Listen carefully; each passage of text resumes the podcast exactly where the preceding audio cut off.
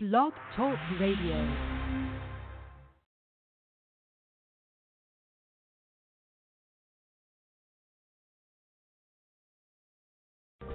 Welcome to Pagans Tonight Radio Network, the voice of the pagan world. Pagans Tonight is sponsored by WitchSchool.com, your anyone, anytime, anywhere magical education.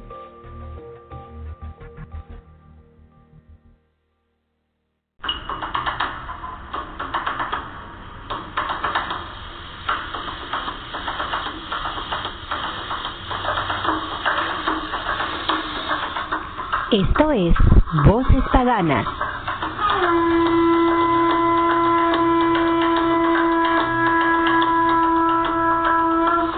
Siendo uno, somos todos. Siendo todos, somos uno. Voces Paganas.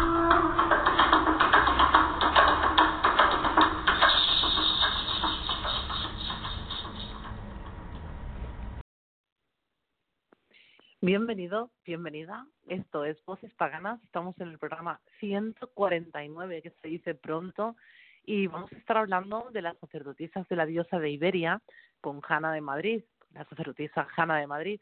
Pero antes de empezar, pues estaréis diciendo qué horario más raro, pero ¿esto qué es? Y es que, como sabéis, ya os anunciábamos la semana pasada, este programa va a tener un horario especial. Vamos a intentar de esta manera que aunque nuestra invitada se pegue un madrugón eh, domingo, no sea tampoco un trasnoche horroroso, sabemos que se levanta muy temprano entre semana porque, bueno, pues su vida y su ritmo de vida así se lo pide. Así que estamos en este horario especial y diferente. Mi nombre es Aida Alfred y tengo conmigo en el estudio a Eblis Z Pendragon. ¿Cómo estás, Eblis? Muy contento en esta edición de madrugada para pues tanto para las Américas, que es para los desvelados, como para Europa, que son los madrugadores. Y sí, es que finalmente no es lo mismo. Tomen en cuenta que cuando viene alguien del continente europeo a voces, en un horario normal, vendría siendo de una a cuatro de la mañana, pero ya del día lunes para los europeos.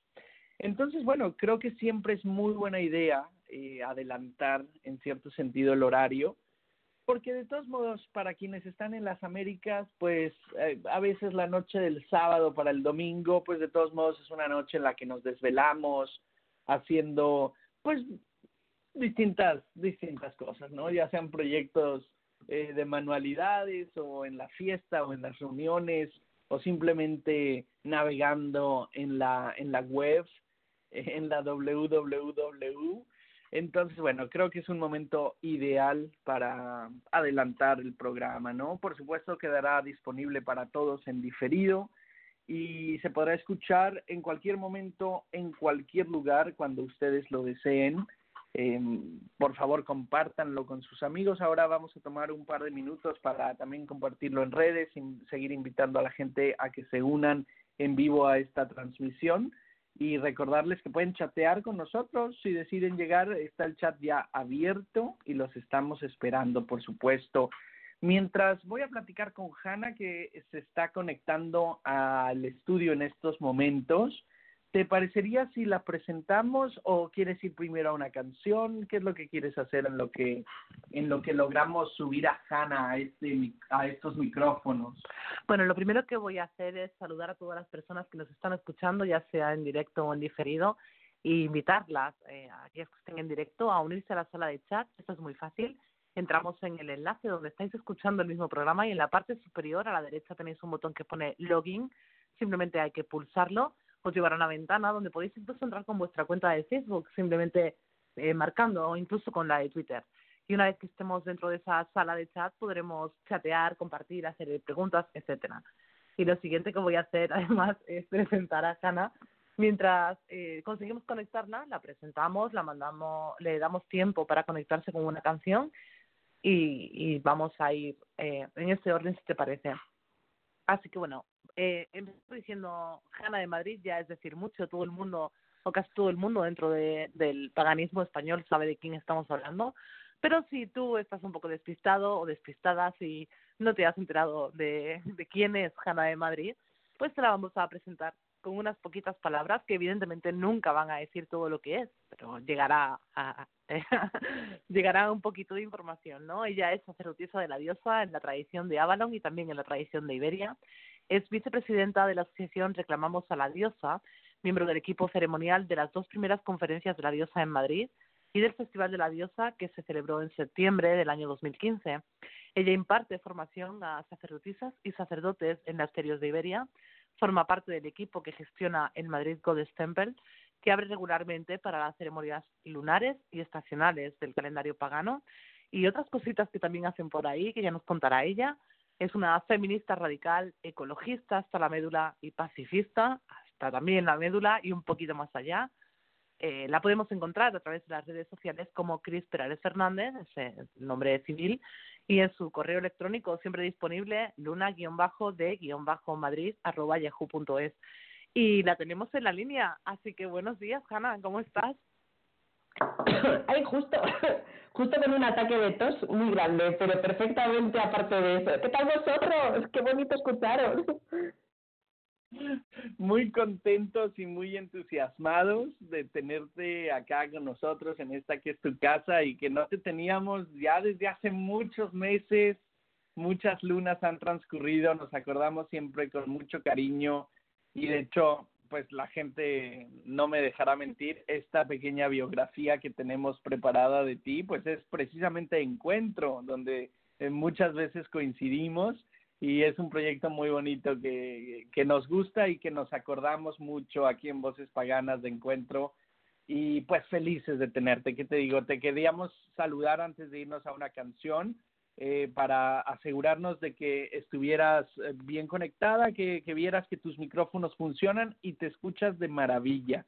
Así que, ¿tú cómo estás pasando ese acceso de tos? Eh, gracias por levantarte y conectarte tan temprano. Bueno, ya sabéis que yo me levanto casi siempre muy pronto para meditar, así que ni tan terrible. Gracias vosotros por quedaros despiertos hasta tan tarde. Es que se siente algo como natural, porque finalmente para las Américas es eh, noche de sábado para amanecer domingo. Y de lo contrario, eh, tú sabes que eh, el horario normal de los domingos a las seis de la tarde pues para la, las Europas, pues es muy pesado porque ya vendría siendo la madrugada de lunes, cuando muchos trabajan. Sí, sí, sí. Llegaría un poco como un zombie de The Walking Dead al instituto con mis gremlins, así que os lo agradezco un montón el cambio de horario. Bueno, que seguramente ellos llegan igual, así que no te preocupes. Sí, sí, sí, totalmente. Oye, Hanna, y platícanos eh, de la importancia de meditar, que es siempre un tema común en voces y que nos gusta escuchar de cada invitado porque siempre descubrimos cuántas formas maravillosas hay de meditar y lo que significa para cada uno, porque finalmente significa algo distinto para todos nosotros. Um, ¿Cuál dirías tú que es la importancia y tú cómo meditas? ¿Meditas con música? ¿Meditas sin ella activamente? ¿O ¿Cómo lo haces tú en las mañanas? Qué valiente. pues para mí la importancia de meditar es ah, no matar gente por la carretera por la mañana y no matar luego a mis gremlins del instituto durante las seis horas que estamos juntos. Eh, es una manera de encontrarme con, con la diosa y cargarme las pilas para, para estar luego el resto del día centrada y conectada. Eh, lo hago sin música, lo hago sin nada, sigo un, un protocolo que creó Castillons para el entrenamiento de, sacerdotisas de Avalon y, que luego hemos adaptado para el entrenamiento de la Escuela de Misterios de Iberia. Y bueno, es un, viaje guiado en el que nos encontramos con una versión en particular de la diosa y ahí recibimos energía para, para el resto del día y la enviamos a donde creemos que puede ser más necesaria. Entonces, pues para mí es muy importante porque es una de las cosas que me, me hace sacerdotisa, que tengo una práctica espiritual constante. Las sacerdotisas los que te ponen un pin y te dicen, hola, ya eres sacerdotisa, palmadita en la espalda, tira para adelante. Una vez, ser sacerdotisa, decía una, una sacerdotisa, no me acuerdo cómo se llama, mm, debe ser que es muy pronto, eh, decía que ser sacerdotisa no es un sustantivo, que es un verbo, que, que está en el hacer, en la práctica espiritual constante. Entonces, para mí, esta, esta meditación de por las mañanas pues me conecta con mi tribu de Avalon, me conecta con mi tribu de Iberia, me conecta con la diosa y me da la paz suficiente pues para, para realizar mi trabajo doble, el de, el de profesora de secundaria y el de sacerdotisa. Fíjate qué importante porque muchas veces hemos comentado, tanto fuera del aire como dentro de, de los micrófonos, como sobre todo en el paganismo, eh, pues el sacerdote y la sacerdotisa lo es de tiempo completo y lo es siempre, ¿no? Es decir, vamos a trabajar, vamos al banco, vamos a hacer las compras, y no es que dejes de ser sacerdotisa o dejes de ser sacerdote, uno lo es 24 horas, 365 días, ¿no? No que es un ritual, pero no se nos debe de olvidar que, que finalmente pues nuestra vocación o, nuestra pasión o nuestro llamado eh, pues es, es para vivirse de manera muy natural y diaria, ¿no? Y de manera constante, ¿no? Entonces, fíjate en tiempos donde de todo el mundo yo creo que estamos siempre en la búsqueda de energía para, para estar motivados y estar trabajando y enfocados en, en nuestros pues tanto en los trabajos mundanos como, como en los proyectos espirituales y donde todo el mundo pues requerimos siempre esa guía o ese acompañamiento del mundo del espíritu, lo llamemos como lo llamemos Dios a Dios, los ancestros, los, los espíritus, los elementales, etcétera. Eh, qué buen tip el tomar unos minutos cada mañana precisamente para conectar con esas energías, para conectar con esa misión, con esa visión y para enfocarnos, ¿no? Porque como tú dices, eh, en nuestro día a día, eh, si algo, o sea, no sé, el mismo camino al trabajo eh, puede tener o la fuerza de de inspirarte a, a, continuar teniendo un excelente día o te puede arruinar la mañana entera, ¿no? Entonces, a veces son esos minutos eh, personales que uno tiene para disfrutar consigo mismo y, y, en la paz de su espíritu y, con los dioses en el altar, quizás estoy pensando, eh, los que pueden hacer toda la diferencia en el día, ¿no? Sí, completamente de acuerdo si estás en tu centro, si estás anclada, si te has dedicado un momento pues para respirar, para reconectar con tu cuerpo, porque si eres sacerdotisa, eres sacerdote dentro del cuerpo en el que te has encarnado, no, no somos seres desencarnados que van por ahí pegando saltitos de, de nube en nube. En, la espiritualidad de la diosa le damos mucha importancia al cuerpo y en estas meditaciones de por la mañana, aunque viajas a otros a otros ámbitos de la realidad, a otras dimensiones distintas, le damos mucha importancia a estar en tu cuerpo, a ser una realidad encarnada para poder moverte por el mundo. Pues si la Dios hubiera querido que fueras una pelota de energía, pues estarías rebotando por las esferas en lugar de ser Hanna de Madrid o Elvis Correlian.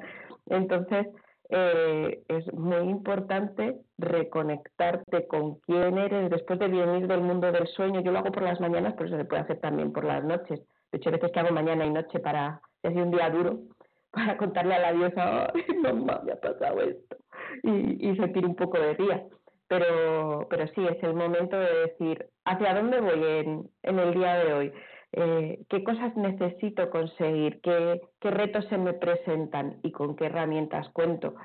Y si eres sacerdotisa, la herramienta más grande con la que cuentas es el apoyo de la diosa, que es con el que cuenta cualquier ser sintiente del universo.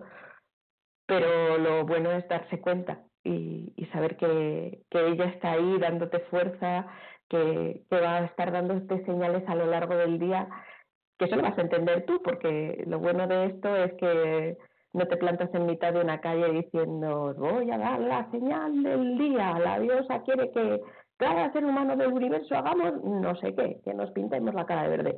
No, en nuestro camino espiritual somos un poquito más humildes que en otros y, y sabemos que los mensajes que la diosa nos manda son para el momento y para que la persona que los recibe. Si yo veo un conejo no significa que todo esté renaciendo al mismo tiempo. A lo mejor es un mensaje para mí para recordarme que tengo que renacer como, como el animal sagrado del equinoccio de primavera.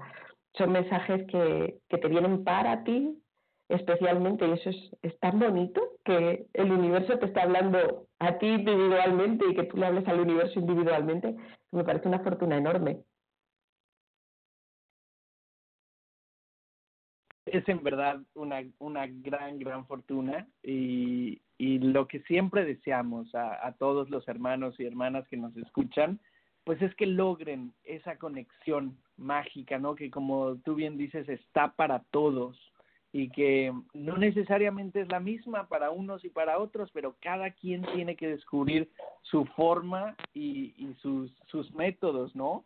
Y pues en parte de eso vamos a estar platicando el día de hoy, porque queríamos invitarte eh, a que le platiques a todo, toda la gente acerca del camino de Iberia y, y que nos cuentes todo acerca, eh, pues, de si ellos sienten el, el llamado, porque pues tú sabes que nos escucha gente y parte de nuestra, gran parte de nuestra comunidad de voces, pues somos todos buscadores, ¿no? Y de pronto eh, pues uno está en Internet investigando acerca de las diferentes tradiciones, las diferentes escuelas, eh, y bueno, dijimos, bueno, vamos, por supuesto tenemos que traer a, a Hannah eh, para que nos platique eh, de cuál es esa opción para los sacerdotes y las sacerdotisas de, de Iberia, ¿no? Así que de ello vamos a estar platicando de eso y mucho más porque ya sabes que acá podemos platicar de todo y tenemos bastante tiempo, afortunadamente,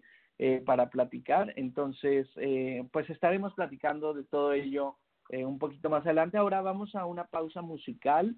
Aprovechémosla. Si ya tenemos todos nuestro café y, y todo lo que necesitemos para esta transmisión, aprovechémosla para seguir invitando a la gente en redes sociales a ver si eh, hay algún eh, internauta despierto que, nos quiera escuchar. Si no, este episodio va a quedar disponible para todas las personas, de hecho, en el mismo link eh, para escucharse en diferido y a través ya sea de la página web o descargar a su computadora o a sus dispositivos móviles, porque también se, se retransmite en iTunes y en iVoox de manera automática.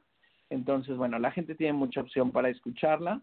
Eh, um, de tal forma que va a quedar disponible para la posteridad y, y para que todos puedan escucharte, Hanna. Eh, muchísimas gracias, en verdad. ¿Te parece si vamos? Eh, yo tengo aquí eh, que siempre escuchamos que nos gusta bastante, es una oración eh, a la Gran Madre en la voz de un compañero mexicano, Clau, Claudinei Prieto, iba a decir, no, Claudinei, viene, es la canción de Baubanindo después, es desde Brasil, pero la oración es de Cristian Ortiz, eh, um, y dura cuatro minutitos, entonces nos da tiempo de, de, irnos rápidamente a Facebook o a preparar lo que necesitemos para el resto de esta transmisión, ¿te parece? Fantástico. Y pues un tip para todos, eh, que creo que además eh, es muy útil, creo que en cuanto para cerrar el tema de la meditación, eh, sobre todo al inicio quizá, pero siempre eh, tener un hábito y que sea a la misma hora, ¿no, Hanna? O por lo menos tratar de tener como cierta constancia en eso, eh, para que el mismo cuerpo vaya desarrollando esa segunda naturaleza, ¿no? Que lo haga ya de, de manera automática.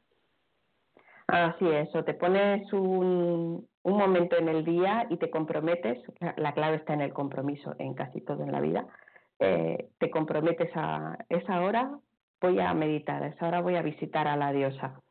Y a partir de las dos semanas, los 21 días, el cuerpo ya te lo pide, porque además es algo muy bueno. Si a la gente que fuma le pide tabaco, que es algo malísimo, que, que te contamina por dentro y te hace soltar unos esputos pestilentes, ¿cómo no te va a pedir algo que, que te regenera por dentro como es la meditación? Así que yo sí animo a cualquiera que se ponga con cualquier método. Hay un montón de, eh, de vídeos en YouTube de medita con mindfulness. Y si yo he conseguido hacer meditar a mis gremios de secundaria, creo que, que cualquiera puede. Qué belleza. Es cierto, es muy cierto, estamos contigo y nos unimos a, a ese llamado y vamos a platicar algo más adelante, ¿eh? porque eh, fíjate cómo yo creo que todos los que te estamos escuchando detectamos que en tu tradición es bien importante eso que mencionas como visita o visita astral eh, y el mundo eh, y cómo lo concebimos, ¿no? El mundo espiritual eh, astralmente. Vamos a hablar de ello más adelante, que te quiero eh, hacer varias preguntas a ese respecto, pero por ahora vámonos con esta oración y después con esta canción. Y ya volvemos, estamos en Voces Paganas platicando con Hanna de Madrid. Gracias por acompañarnos.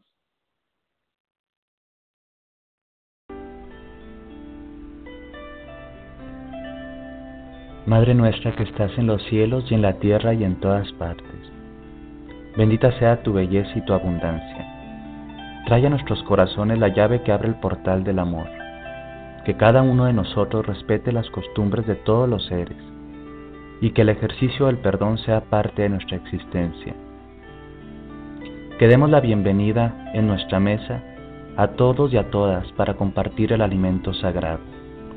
Madre nuestra que estás en los cielos y en la tierra y en todas partes, que seas la guía de nuestros pasos, que el ritmo de nuestros corazones pueda unirse al ritmo del corazón de la tierra y así ser uno con su ritmo, que las estrellas nos guíen en las noches oscuras y el sol y la luna abracen nuestros cuerpos. Oh gran Espíritu, oh gran Madre, oh Mujer Sagrada.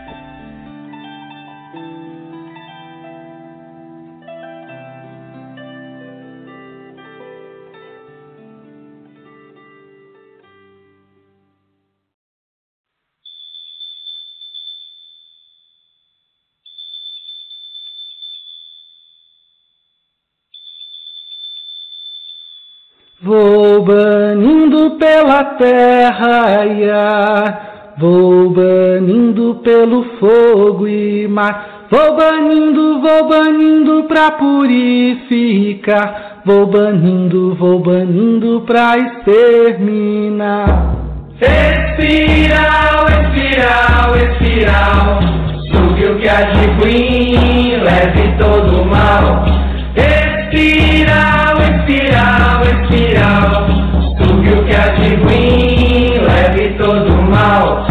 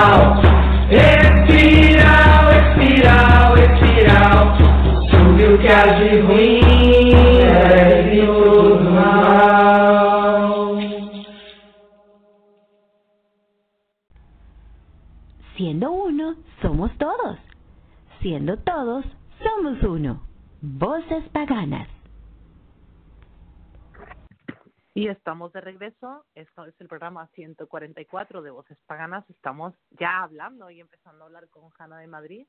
Eh, 149. ya no sé ni lo que digo. Programa 149. Bueno, lo importante es que tenemos aquí a Hanna de Madrid y vamos a empezar, yo creo que por lo más eh, básico para todo aquel que no ha oído hablar de la tradición de Iberia y es, Hanna, cuéntanos un poquito qué es la tradición de Iberia, de dónde surge y cómo surge eh, y desde cuándo está presente. Creo que es lo primerito. Porque además en, en, tu, en tu presentación y en tu mini, mini biografía que, que compartimos, mencionamos la tradición de Avalon y la tradición de Iberia, de las cuales tú eres sacerdotisa, Hanna. Eh, platícanos, ¿son dos tradiciones o es la misma tradición? Y no sé si, Pues- creo que yo ya te quité. Ahí está, ahí está el mute. Perdón, adelante. Eh, pues la tradición de Iberia es hija eh, de la tradición de Avalon. Em, es un- la tradición de, Avalon pues es de, de finales del siglo XX, también súper antigua, y la tradición de Iberia es una tradición antiquísima que se remonta tan lejos, tan lejos como 2010.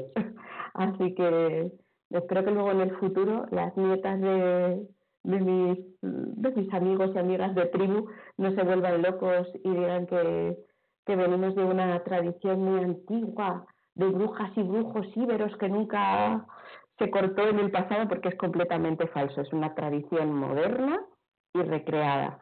Eh, la tradición de Avalon la creó mi maestra, Cathy Jones, y es una tradición espiritual, pagana, centrada exclusivamente en la diosa. Ya noto unos cuantos mm, la energía de, y el dios, y el dios, pues el dios, bien gracias, con su madre, está incluido con la diosa, pero nosotras nos centramos en ella.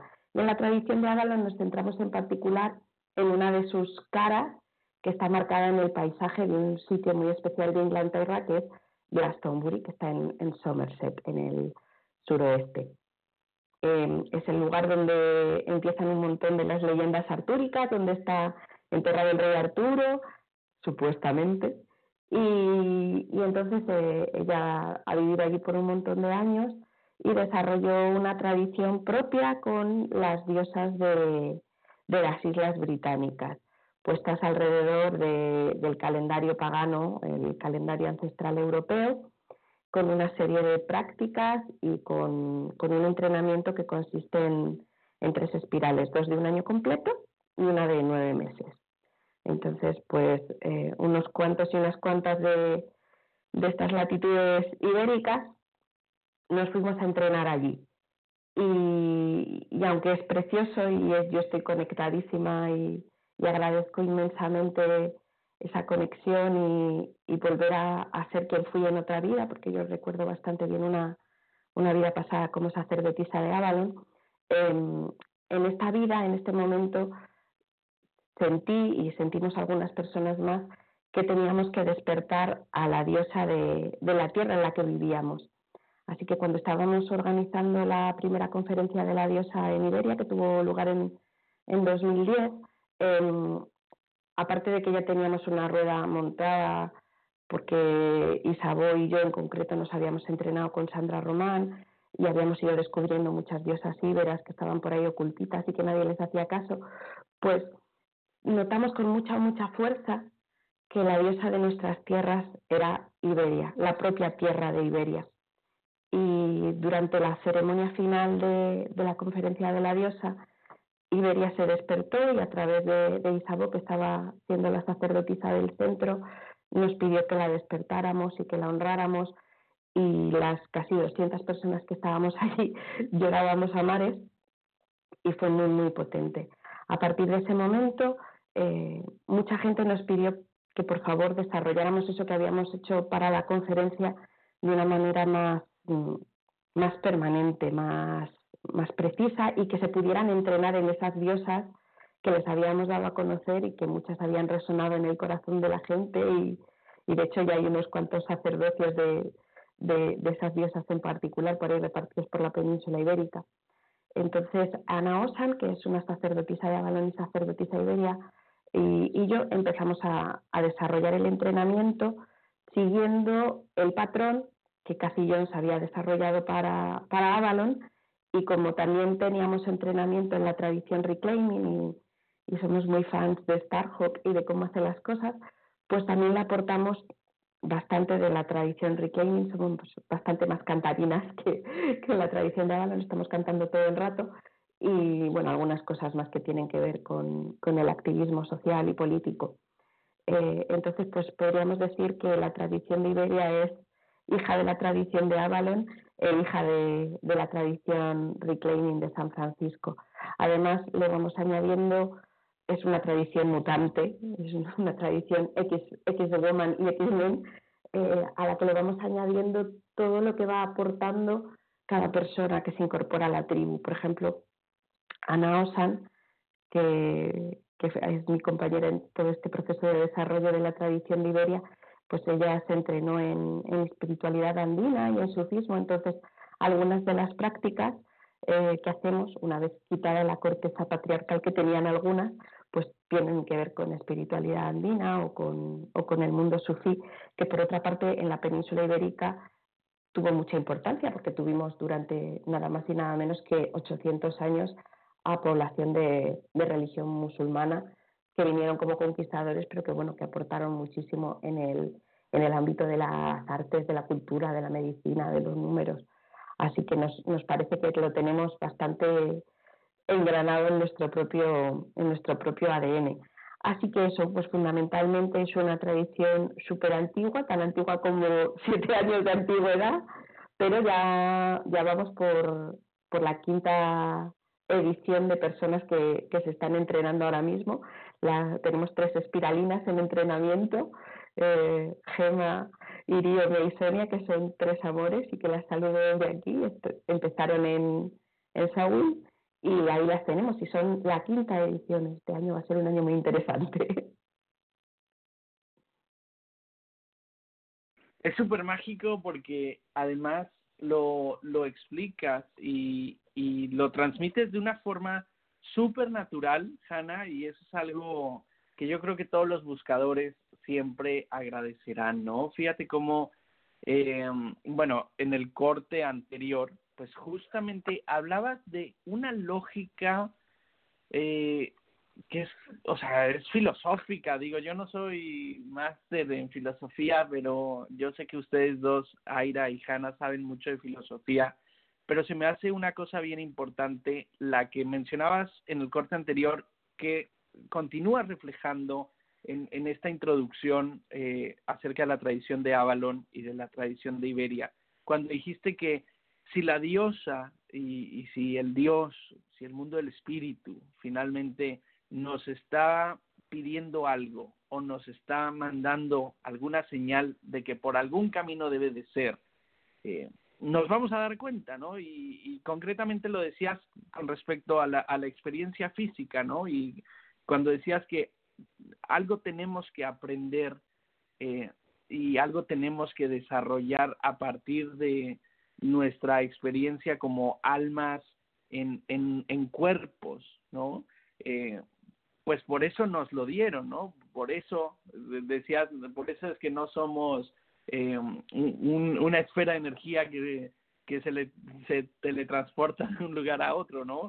Porque finalmente hay una cierta lógica, vamos a llamarlo así, eh, de la deidad y, y, del universo, que algo querrá que, eh, que aprendamos y que desarrollemos de esta experiencia de tener cuerpo, ¿no? Y, y luego esa misma lógica y esa misma naturalidad la trasladas, por ejemplo, a, ahora a la explicación eh, de, cómo la, la, tradición y las religiones y la espiritualidad están vivas, ¿no? Porque finalmente tiene ese componente humano.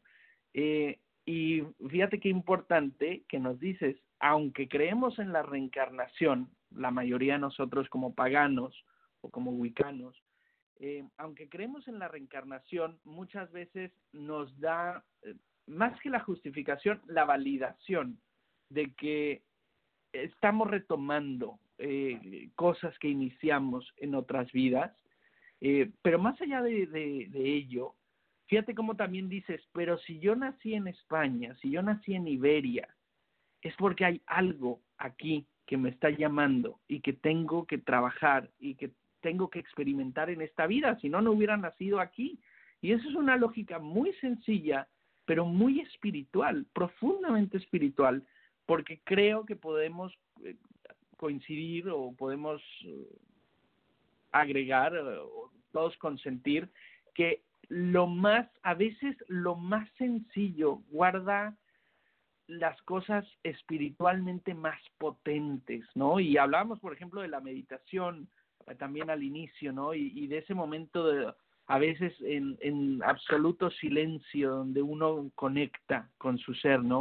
O sea, y así con esta verdad, creo yo, a veces las cosas más sencillas, más eh, simples, son las que contienen mayor fuerza espiritual, ¿no? Y como el hecho de decir, si yo nací aquí, es porque aquí tengo que desarrollar algo.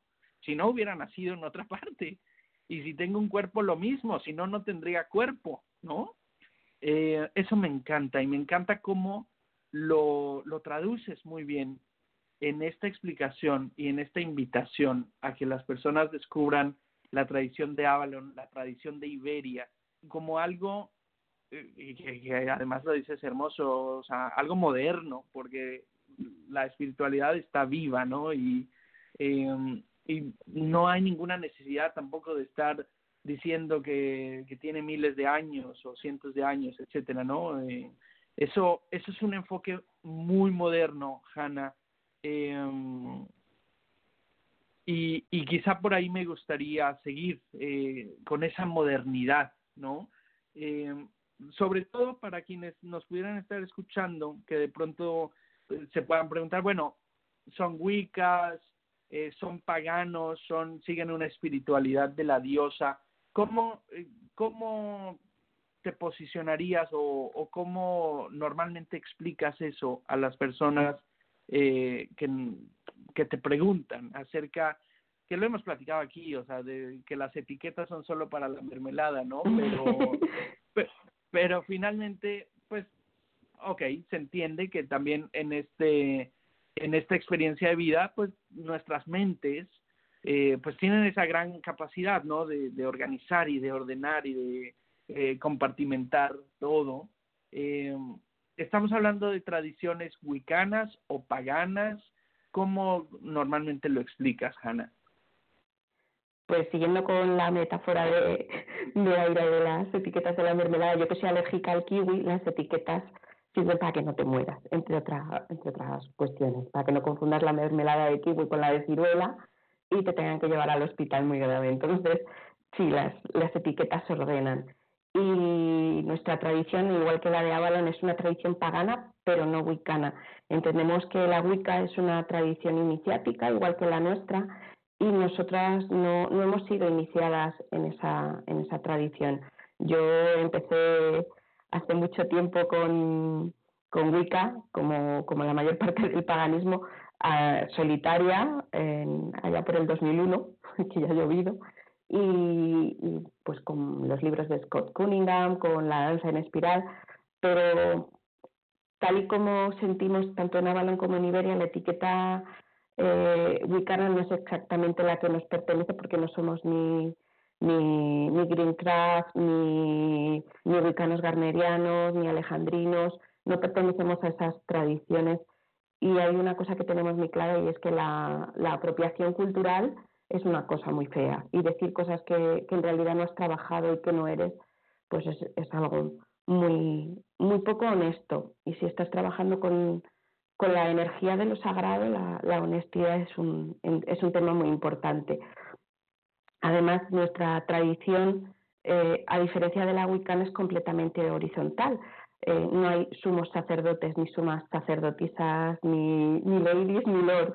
Y somos todos un poco entre comunistas y, anarquistas. Eh, la Wicca tiene esta estructura de, grados que, a, buena parte de, de las personas que, que trabajamos juntos en, en, estas dos tradiciones nos hacía un, poco de, ruido patriarcal en la, en la cabeza y que a mucha gente le funcionará de maravilla, pero que en concreto a, a quienes estamos en estas dos tradiciones, pues es como, uh, a mí esto no me, no me termina de hacer sentido. Y en la vida que tiene un periodo tan corto de tiempo para disfrutar, hay que hacer fundamentalmente las cosas que nos, que nos hacen sentido y que, y que nos resuenan.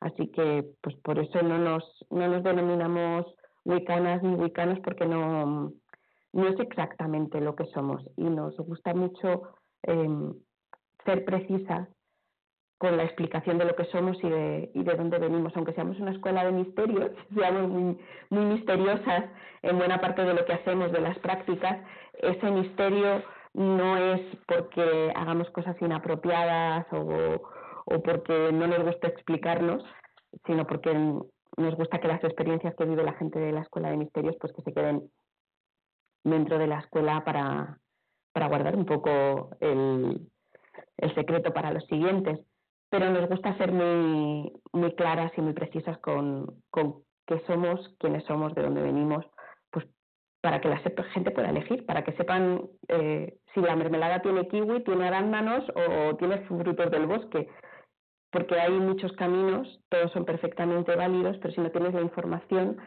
pues te vas a un camino que a lo mejor no es el tuyo y, pierdes el tiempo y el tiempo es la materia de la que está hecha la vida y es lo más valioso que tenemos.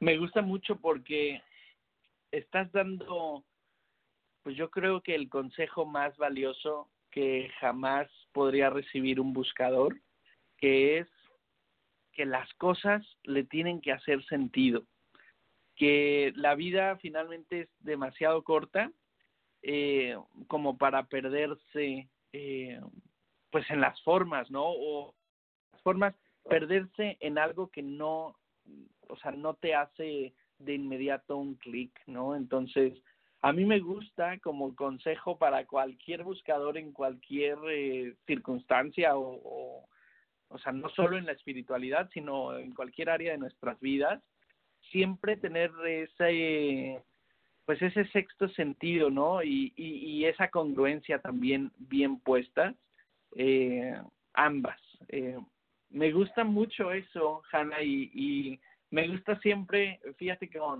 sea, la honestidad siempre que te caracteriza y, y sobre todo la naturalidad, ¿no? Con la que se puede platicar de los temas. Eh, y, y bueno, en este caso no, no es la excepción, ¿no? A mí me gusta, me gusta mucho esa transparencia, ¿no? También porque luego es cierto que todos estamos así como en contra de las etiquetas y etcétera, pero hay voces como la tuya que dice, bueno, sí, o sea, no mola, pero también tenemos que saber eh, qué hay dentro de cada producto, ¿no? Como dices en el en el ejemplo de las mermeladas, pues no todas las mermeladas son iguales, ¿no? Y, y hay que saber qué hay adentro de un bote de mermelada antes de comérselo, ¿no? Eh, si bien das, por supuesto, ese tip que es valiosísimo, eh, pues que una vez leyendo la etiqueta o investigando un poco, también te tiene que hacer sentido y te tiene que latir y, te tienes que sentir bien con ello, eh, porque si no, pues eh, tienes que pasar a lo siguiente, ¿no? No puedes estar, como dices, la experiencia de vida es demasiado corta, a pesar de que eh, la ciencia médica avance y lo que sea y, el promedio de la esperanza de vida sea mayor eh, que hace 100 años, eh, pues la verdad es que sigue siendo muy corta, ¿no? Como para perder el tiempo en cosas que al final no vas a estar orgullosos de, de ellas o, o que no vas a ser 100% feliz y pleno, ¿no? Entonces, se me hace el mejor consejo.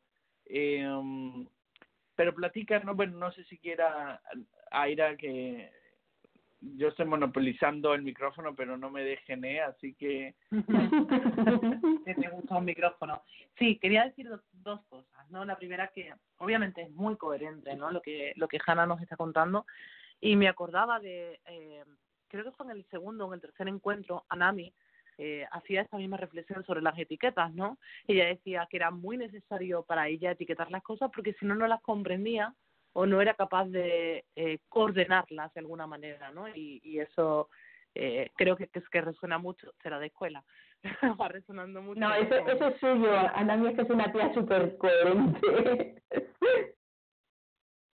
sí, sí que lo es. Y, y bueno, eh, precisamente de coherencia era de lo siguiente que quería hablar, porque evidentemente todo eso que nos cuentas a mí me hace sentido y me, me parece un discurso muy coherente, que creo que es necesario también, porque eh, hace aproximadamente cuatro o cinco meses, haciendo una reflexión precisamente sobre de dónde venimos, no, de dónde vengo yo, ¿no? Buscando un poco en mí, en, en mis genes, en mi estudio genético, viendo un poco me hizo plantearme mucho el por qué uno nace donde nace y por qué uno nace con, con determinadas cosas, ¿no? Y, y esa reflexión que hacía, eh, he nacido en este lugar porque hay algo que yo tenía que trabajar aquí, automáticamente me, va resonando, ¿no? Me va ah, dando guitarra.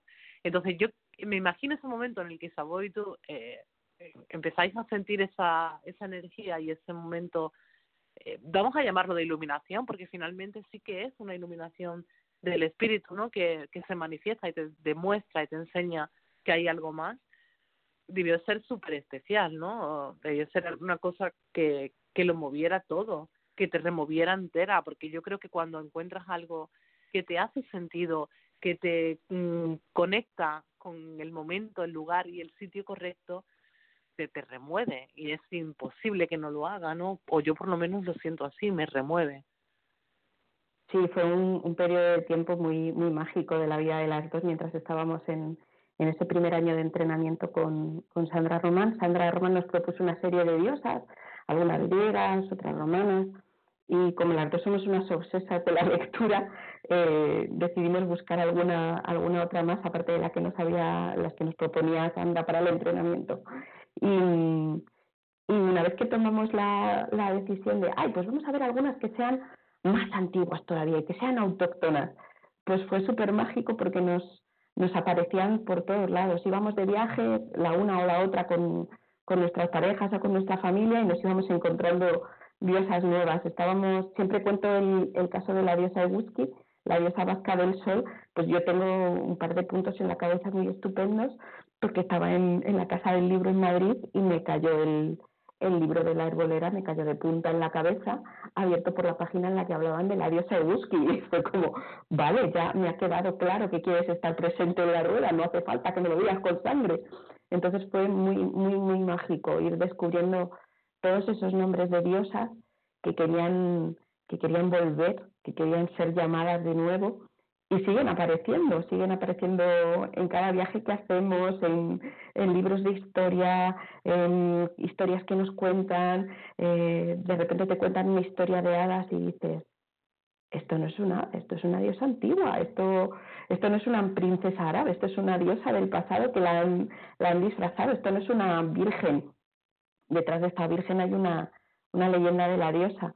Y el momento en el que Iberia se, se levantó físicamente en, en el segundo, en la primera conferencia de la diosa, eso fue alucinante. Mi se acuerda poco porque estaba, estaba en trance, pero los, el resto de los asistentes sí, sí que nos acordamos y fue muy, muy especial y, y a mí se me sigue poniendo todo el vello de punta al, al recordarlo y desde aquel día no, no he abandonado mi vida en ningún momento y bueno, tanto es así que, que le he consagrado mi vida, al igual que, que a la dama de Avalon, igual que a Nolava, pues las dos son dos trocitos de mi corazón que en el fondo son, son ella, que es la diosa, que es el todo. Pero esas dos caras pues son las que me pegan collejas cuando, cuando no voy por el camino adecuado, me, me recolocan. Y, y sí, fue muy, muy, muy alucinante. Es una belleza de historia, Hanna platícanos, antes de, eh, de seguir eh, pues en este camino donde vamos a mencionar a la asociación Reclamamos a la Diosa, donde vamos a mencionar sobre estas conferencias de la diosa en Madrid, eh, rápidamente permíteme invitar también a la gente, bueno, preguntarte a dónde podemos invitar a la gente, eh, los, los cibernautas que estén eh, en la web, eh, dónde pueden leer más de la tradición de Avalon, de la tradición de Iberia, y así vamos a irlo recordando en distintos momentos de, pues, de la entrevista y también en redes sociales. Pues lo mejor para saber un poco más de la tradición de Avalon es que os hagáis un viaje allí, que ya solo merece la pena por el paisaje y por la energía. Y si el viaje tiene que ser virtual, pues eh, ponéis en cualquier buscador Goddess Temple UK y ahí está toda la, toda la información sobre, sobre la visión del mundo que, inició Cassie Jones y que, y que tanto nos ha resonado algunas y, que, y, también sobre una nueva manera de ver el mundo que, que se inició allí y que unas cuantas de las de Iberia sostenemos, que es el Mother World, el, el mundo madre, que es una manera de, de volver a, a, una civilización matrilineal y matrifocal en la que los cuidados, las necesidades se ponen en el centro. Quien está en una situación de necesidad se pone en el centro del círculo y el resto le apoya hasta que pueda abandonar esa situación y ponerse en el círculo para apoyar a quienes estén en esa situación. Y es una visión con la que también está muy comprometida mi vida. Pues todo eso lo podéis buscar en Goddess Temple UK o Goddess Temple Trainings, que ahí está la información si, si alguien siente el llamado del sacerdocio de Avalon, que es súper recomendable y súper sanador, pues hay una versión tanto semipresencial y presencial. Hay las dos posibilidades, pero en cualquier caso hay hay que volar y vivir la, la energía de allí, no, no se puede hacer del todo online, semipresencial. Y luego, pues si queréis saber de la tradición de Iberia, eh, estamos con una página web en, en, en, nacimiento y en funcionamiento gracias a esa webera que nos puso la diosa en el camino, que es la Vica Sabia, y ahora mismo no me acuerdo si es eh, asociación reclamamos a la diosa.org, sí, acabo de recordarme, y ahí está más o menos la información sobre la Escuela de Misterios y me falta por meter un montón de textos. Siento a la Vika diciéndome por detrás, tendrías que haberlos metido ya. La, la página es preciosa, falta de contenido que lo tengo que meter yo, pero no me da la vida. En cualquier caso, estamos muy, muy activas en redes sociales y nos podéis buscar en, en Facebook en Asociación Reclamamos a la Diosa y en Templo de la Diosa en Madrid. Y además, pues formamos parte de, de una visión más amplia de, traer el camino de la diosa a la relación con los poderes públicos en, en España, que a mí siempre fue algo que me abrumaba y, y, repelía en la misma medida, pero ese ser tan coherente, tan inteligente y tan maravilloso que es Nurianami, eh, me, me, convenció de que, era necesario no legalizarnos, porque en, España cualquier creencia es, es, legal, pero sí regularizarnos. Y entonces, eh, hace pues como un añito, que, un añito y un poco más, que se fundó la Hermandad de la Diosa, es el, la religión, el culto religioso regularizado de, de, la gente que, que andamos el camino de la diosa aquí en España. Y también pues podéis poner en cualquier buscador Hermandad de la Diosa y, y aparecemos con, con, materiales escritos, con, con, relatos, con toda la actividad que hacemos, eh, las ceremonias que, que, se organizan pues en Madrid, en Sabadell, en Talavera y, es un, un, movimiento muy bonito que nos, que nos une y que nos hermana en lo importante que es este cambio de, de paradigma. Me encanta y además está súper claro y muy abundante. O sea, lo, todos los que nos escuchen eh, tienen muchas puertas en las cuales eh, pueden visitar, visitar virtualmente habla, hablando.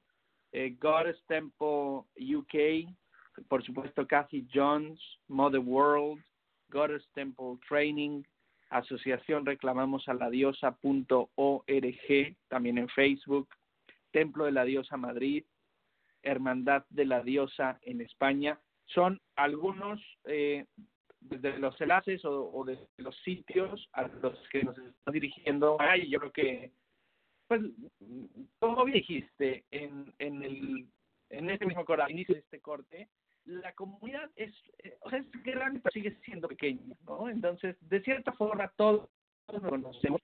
Creo que eh, estamos muy familiarizados con estos recursos que nos estás compartiendo y que son preciosos. Eh, pero si hay alguien que nos está escuchando que se quiera dirigir a alguno de ellos, pues eh, va a llevar una grata sorpresa y va a encontrar eh, pues un mundo maravilloso que está en verdad esperando y yo los voy más adelante a compartir en el evento de Facebook y en la página de Voces eh, para pues compartirlo con todo eh, el que esté buscando y el que nos esté escuchando que quiera que quiera eh, investigar más y leer más sobre este eh, mundo maravilloso. Um, pero también qué bonito, como bien dijiste al inicio, ¿no? Pues, finalmente tú, Aira, bueno, la mayoría de las personas que, por ejemplo, normalmente eh, aceptan nuestra invitación eh, de venir a Voces, pues son personas que tienen 15 años en promedio, 20 años en promedio en la Wicca, eh, o, o, bueno, en la Wicca, en el paganismo, en el mundo de la espiritualidad de la diosa, etcétera, en diferentes caminos. Eh, y como tú bien dijiste, o sea, pues, eh, ya sea de primera experiencia o a, través de amigos, pues saben de la Wicca, de la Wicca tradicional, eh, conocen en Garnerianos, Alejandrinos, Greencraft, eh, Asatru, etcétera, ¿no? O sea, la comunidad, sí, gracias, eh, gracias a los dioses es cada vez más grande, creo yo, pero seguimos siendo como una familia pequeña, ¿no? Donde todos nos conocemos y somos primos. Pues es que los alejandrinos, los Greencraft y los Asatru que conocemos con ellos son los mismos. Totalmente de acuerdo. Bueno, eh, y es una eh, son maravillosos a todos los los, los hemos tenido eh, hemos tenido a, pues a casi todos ellos acá eh, y esperamos seguir seguirlos teniendo el próximo año también esta es su casa pero mencionaste algo bien importante que no es solo, y creo que eso es algo eh, que también las caracteriza, ¿no? Caracteriza a la tradición de Avalon, a la tradición de Iberia, eh, y por supuesto al trabajo que, que, haces en el Templo de la Diosa de Madrid.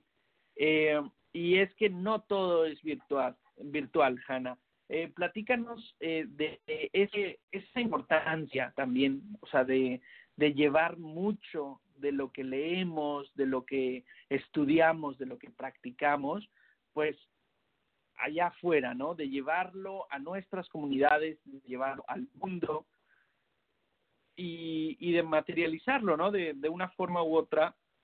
Eh, y no es que Internet tenga nada de malo y, por supuesto, ambos mundos eh, son necesarios y se complementan, si no, no existirían tampoco. Pero platícanos de esos viajes a Avalon y de, de esa importancia también eh, no en Avalon, pero en Madrid, ¿no? O en la comunidad en donde cada uno esté, eh, de también siempre poner manos a la obra, ¿no? Y vivir eh, también la espiritualidad de una manera práctica. Bueno, yo siempre pongo el ejemplo, ya me conocéis que soy un poco así rijosa, siempre pongo el ejemplo del sexo. Eh, está muy bien si la persona con la que quieres mantener sexo está en la otra punta del universo, bueno, pues nada, cibersexo. Pero no tiene nada que ver cuando están las dos personas dentro de la misma habitación, con la temperatura correcta, la iluminación correcta y piel con piel pues eso se puede aplicar a casi todo en la vida. Internet es un recurso fantástico, es el recurso que a mí me ayudó a conectarme con mi espiritualidad.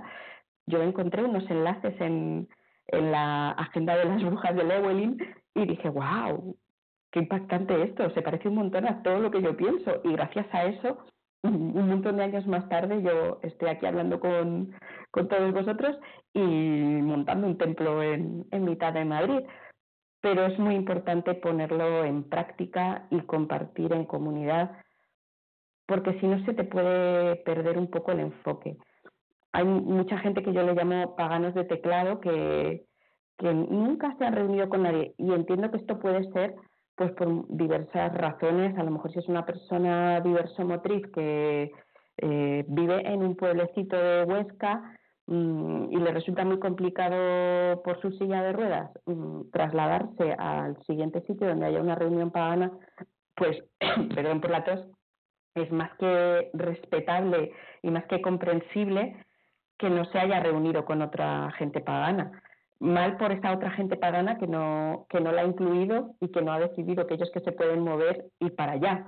Eh, eso también habría que mirárselo Pero aparte de esas situaciones familiares, o no sé, tienes tres niños mm, de dos, cuatro y seis años y, tienes que desmontar media casa para moverte e ir con ellos, o tienes una enfermedad que no te permite salir de casa. Pues todas esas circunstancias eh, hacen perfectamente comprensible que alguien que se, que se llame pagana, vulcana o, o, dentro de la espiritualidad de la diosa, las espiritualidades de la tierra, que no, no se haya desplazado para, para compartir. Estamos en un mundo hiperrelacionado donde eh, el transporte público, afortunadamente en España por lo menos, no funciona todo lo bien que debería, pero funciona y, y es, eh, es un poco, pues, chica, cógete un autobús en un momento. Que no tienes dinero, habla con la comunidad porque seguro que alguien viene de la misma dirección y te puede llevar. Es una cuestión de, de organización. A mis gremlins en el instituto le digo que, que quien quiere algo busca maneras y quien no quiere busca excusas. Y esto se puede aplicar a todo en la vida. Entonces, Mm, ¿por qué es tan importante hacerlo en comunidad? Hay, por ahí por una pegatina que, que me encanta de, de, las gentes paganas de Estados Unidos que tienen estos bumper stickers para ponérselo en la parte de atrás del coche, que, que dice Parents in Circle y me hace siempre mucha gracia, de hecho en algún momento la pondré en mi coche. Pero efectivamente, los paganos, las paganas lo hacemos todo en círculo y ayudan muchísimo cogerle de la mano a otra persona que cree lo mismo que tú, que vive la rueda del año como la vives tú, que entiende los procesos por los que estás pasando tú, que tiene los mismos desafíos en una sociedad donde somos una minoría religiosa y, tal vez necesites su apoyo y probablemente puedas dar el tuyo. En cuestiones eh, espirituales, en un momento en que estás pasando una noche oscura del alma o en en cosas súper prácticas como quién se puede quedar con mi niña esta noche y para eso están las comunidades. Y, y luego pues para cosas mucho más grandes como para manifestarse para que no corten un bosque o para que pues una de las cosas con las que estamos muy comprometidas en nuestra comunidad es eh, con, con, los lobos en, en la península ibérica. Eh, los lobos eran extremadamente importantes para nuestras ancestras y ancestros eh, eran animales totémicos de la comunidad y eran casi divinidades y están a punto de extinguirlos por prácticas ganaderas y, de caza em, muy terribles y muy motivadas. Entonces, eh, mi comunidad espiritual y, y, otras comunidades paganas, pues eh, la gente de Greencraft España, Gaia Soler, siempre ha estado muy presente cuando hemos convocado para las manifestaciones de, del lobo. Pues estar en comunidad, hacer piña, es fantástico, es maravilloso cuando se tiene que conseguir un objetivo más grande que tú y, recarga las pilas. Todos tenemos altibajos y afortunadamente en esta biodiversidad de los ritmos, cuando yo esté baja, cuando yo ya no pueda más, seguramente alguien de la comunidad pueda retomar. Ahora en el propio Templo de Madrid ha habido un momento de, de, agitación perfectamente natural, porque todas las comunidades hay agitaciones, eso es lo sano, conflictos que nos ayudan a crecer y fue un momento en el que yo dije, yo no puedo con esto y con esto, necesito ayuda. Y la gente dijo, pues yo puedo con esto y yo puedo con esto otro, y se reparte. Si fuera yo sola, yo sola llevando el peso del templo, que no, que no es, bendita sea la diosa, pues probablemente me hubiera muerto hace tres años. Pero tengo al equipo de personas más maravilloso del mundo mundial que, se reparten para montar altares, limpiar, em, organizar páginas web, crear carteles. Si fuera yo sola, yo no hubiera aguantado, pero en comunidad somos capaces de hacer cosas maravillosas. En el nivel práctico de crear una web, limpiar un espacio, alquilar un espacio, pagarlo, eh, esas cosas tan prácticas, y en lo espiritual, una ceremonia que haces tú sola en tu casa, porque no te queda más remedio, porque estás tú sola, porque vives en un pueblo de Cuenca y no te puedes desplazar, pues por supuesto que es perfectamente válida y es mucho mejor que no hacer nada. Pero wow, cuando son 30 personas dentro del mini templo que tenemos que está chiquitito y que mm, te pasas el sudor y es un intercambio de fluidos distinto, pero también muy gracioso, o cuando estás en la conferencia de la diosa en Glastonbury, que estás con 400 personas cantando la misma canción que tú y te caen unos lágrimos tremendos, pues eso es fantástico. Es algo muy parecido a lo que supongo que sentirán los católicos allí en la Plaza de San Pedro en Roma. Nosotros a menor escala, pues porque también tenemos unos cuantos eh, siglos de, ocultación del paganismo y ahora de revisión, pues que llevaremos 50 años si tenemos en cuenta a la gente de, de habla inglesa y los de habla hispana, porque llevamos unos cuantos más de retraso. Entonces, lo físico refuerza, estamos en estos cuerpos físicos, como llevamos diciendo desde el principio, por algo. Eh, y nuestros cuerpos físicos vienen de muy atrás en el tiempo, vienen de la época de que nos bajamos del árbol y dejamos, se nos cayó la cola de primates y se nos cayó el pelo, pues estos son nuestros cuerpos físicos y llevan siendo lo mismos varias millones de años. Hemos implementado estas tecnologías hace cuatro días, como quien dice. Nuestra mente, nuestro cerebro, nuestras conexiones neuronales funcionan como funcionaban hace millones de años y necesitan, por afecto, por proximidad, por, conexiones sinápticas, necesitan la conexión humana persona a persona. Internet es una herramienta, pero no sustituye. Es como cuando decimos las terapias alternativas son fantásticas, pero no deje usted de ir a su médico, que es el que le va a operar de apendicitis. Pues esto es igual. Sí, no puedo estar más de acuerdo. Es que realmente eh, el rosa es el cariño, eso es así. pues lo que dices, ¿no? Es importante. Además, yo siempre digo que incluso cuando una persona en cualquier otra, otro caso, que no es el vuestro, evidentemente, pero tiene la oportunidad de formarse en la distancia, es buenísimo para esa persona eh, juntarse con gente, aunque sea de otra tradición, aunque sea de otro sitio, aunque sea de otro camino, juntarse con gente que le dé perspectiva, que le dé vida, que le dé luz, que le que le enseñe cosas distintas, porque cada uno, aunque estemos viviendo la misma experiencia, la vamos a vivir de manera diferente. Probablemente lo que tú y yo vivamos en un ritual, que puede ser el mismo y estamos juntas, es distinto, ¿no? Tu experiencia me va a enriquecer a mí, la mía te enriquecerá a ti también de alguna manera, y yo creo que eso, eso siempre suma. Estoy súper de acuerdo con eso, ¿tú qué dices? A mí me gusta mucho porque mm, además estás, fíjate cómo nos estás llevando hacia un sitio donde nos preguntamos todo aquello que de pronto uno puede leer, todo aquello que de pronto uno puede estudiar eh, o vivir de manera personal.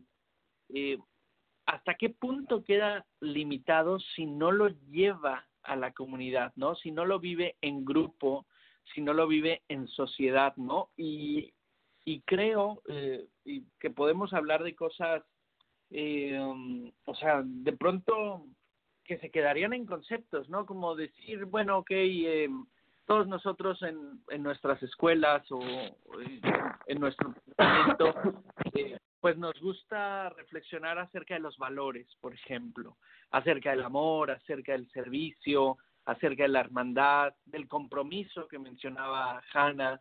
Eh, o sea, todas esas cosas en el, en el papel son una cosa, y en sociedad y en comunidad y en hermandad son otra. Y creo que, eh, como dice Hanna, o sea, se tiene que vivir en, en sociedad, se tiene que vivir en grupo para que en verdad eh, alcancen la perspectiva adecuada en, nuestras vidas, ¿no? O alcancemos a darnos cuenta del gran poder y la gran importancia que tienen eh, cosas como estas, como las que estamos hablando, el servicio, la dedicación, la hermandad, la hospitalidad, el respeto, el amor, o sea, ¿cómo vas a saber qué es cualquiera de esas cosas si nunca las has practicado o si nunca las has vivido eh, en un grupo, en un círculo, en, en una sociedad, etcétera, ¿no? Eh, me gusta mucho. Y que yo creo que, como bien decía ella también, el camino hace, hace familia, ¿no? yo siempre digo que que así, que hace familia, porque finalmente, pues lo que decía Hanna, llega un momento en el que a lo mejor una determinada situación te puedes superar o, y no tiene por qué ser solo espiritual, puede ser algo tan sencillo eh, como cualquier cosa que te puede pasar en tu vida diaria y personal, ¿no? Y tener pues ese grupo de personas que además comparten emociones, sentimientos dentro de un espacio ritual, eso va a llenar mucho más tu vida de, en, en, muchos sentidos, ¿no? Yo no puedo, es que no sé, Hanna habla muy bien, Nos encanta, Hanna, cómo, cómo platicas. Eh, y en este sentido, pues obviamente invitamos a toda la gente a, que viva las conferencias de la diosa, lo mencionaste tú en Glastonbury, también en Madrid, eh, o que vaya a las distintas actividades, ¿no? Porque entiendo que la conferencia de la diosa, y si quieres podemos platicar de ello un poquito más a fondo, pues es como el evento cumbre quizá de una rueda, ¿no? O de un año. Eh, pero que de pronto en el Templo de la Diosa de Madrid hay actividades semanales o cada sábado, cada esbat, eh, que a, las que de pronto la gente se puede sumar, ¿no? Sí, bueno, las conferencias de la diosa en Glastonbury son un evento anual alrededor del tiempo del ama. Este año me han invitado para hablar de, la diosa Noctiluca, es la primera vez que, no voy solo como participante y no voy como sacerdotisa, voy como persona que da una conferencia en inglés, así que estoy todavía un poquito asustada, a la par que honrada, a la par que nerviosa y, asumiéndolo. y, es un espacio maravilloso para encontrarte con gente de todo el mundo. Yo tengo la enorme fortuna de decir que conozco gente de todo el mundo que, que la conozco físicamente, no solo de Facebook, de haberla encontrado año tras año en estas conferencias de la diosa en Glastonbury. Respecto a las de Madrid, pues tuvimos la enorme fortuna de hacer dos, luego vino la crisis y tuvimos que parar y, no pudimos eh, hacer tampoco ese festival de la diosa que, habíamos planteado, pero sentimos que burbujea otra vez la energía de, montar algo, no soy solo la loca de Hanna que dice, pues molaría hacer una hora, eh, pero sentimos que igual 2018 todavía no, pero quién sabe si en el 19 es un momento para retomarlo. Y es un, momento muy bueno para reencontrarte con, viejas gentes que has conocido a lo largo del camino y con, nuevas personas que se vayan sumando. Pero claro, efectivamente eso es un hecho muy excepcional con un coste económico, porque claro, mm, la gente se tiene que mover, si vas a traer invitadas, invitados, pues hay que pagarles los aviones, los hoteles, las cosas, entonces pues nos encantaría hacerlo gratis, pero mm, los billetes de avión Iberia no nos los va a dejar gratis, aunque se llame igual que nuestra diosa, eh, y hay, hay, que pagarlos. Así que, pues por eso eh, estos eventos tienen coste. Sin embargo, cada sábado, eh, y muchas veces en lunas llenas o para bendiciones del útero o para todo tipo de cosas, el templo de la diosa en Madrid, al igual que el de Sabadell, se, se abren para que gente de cualquier tradición Mm, en cualquier punto de su formación, en cualquier momento de su vida que necesite esa conexión, puede venir, puede, puede participar en las ceremonias que en nuestras tradiciones son 100% participativas, no es una obra de teatro donde las sacerdotisas y los sacerdotes hacen cosas y los demás miran como las vacas mirando al tren, ¿no? En nuestras ceremonias todo el mundo canta, hace cosas, hace lo que toque hacer, todo el mundo tiene participación porque es un es una parte muy importante de, de nuestra manera de hacer las cosas que, todo el mundo se sienta parte. Somos una, una tradición 100% inclusiva.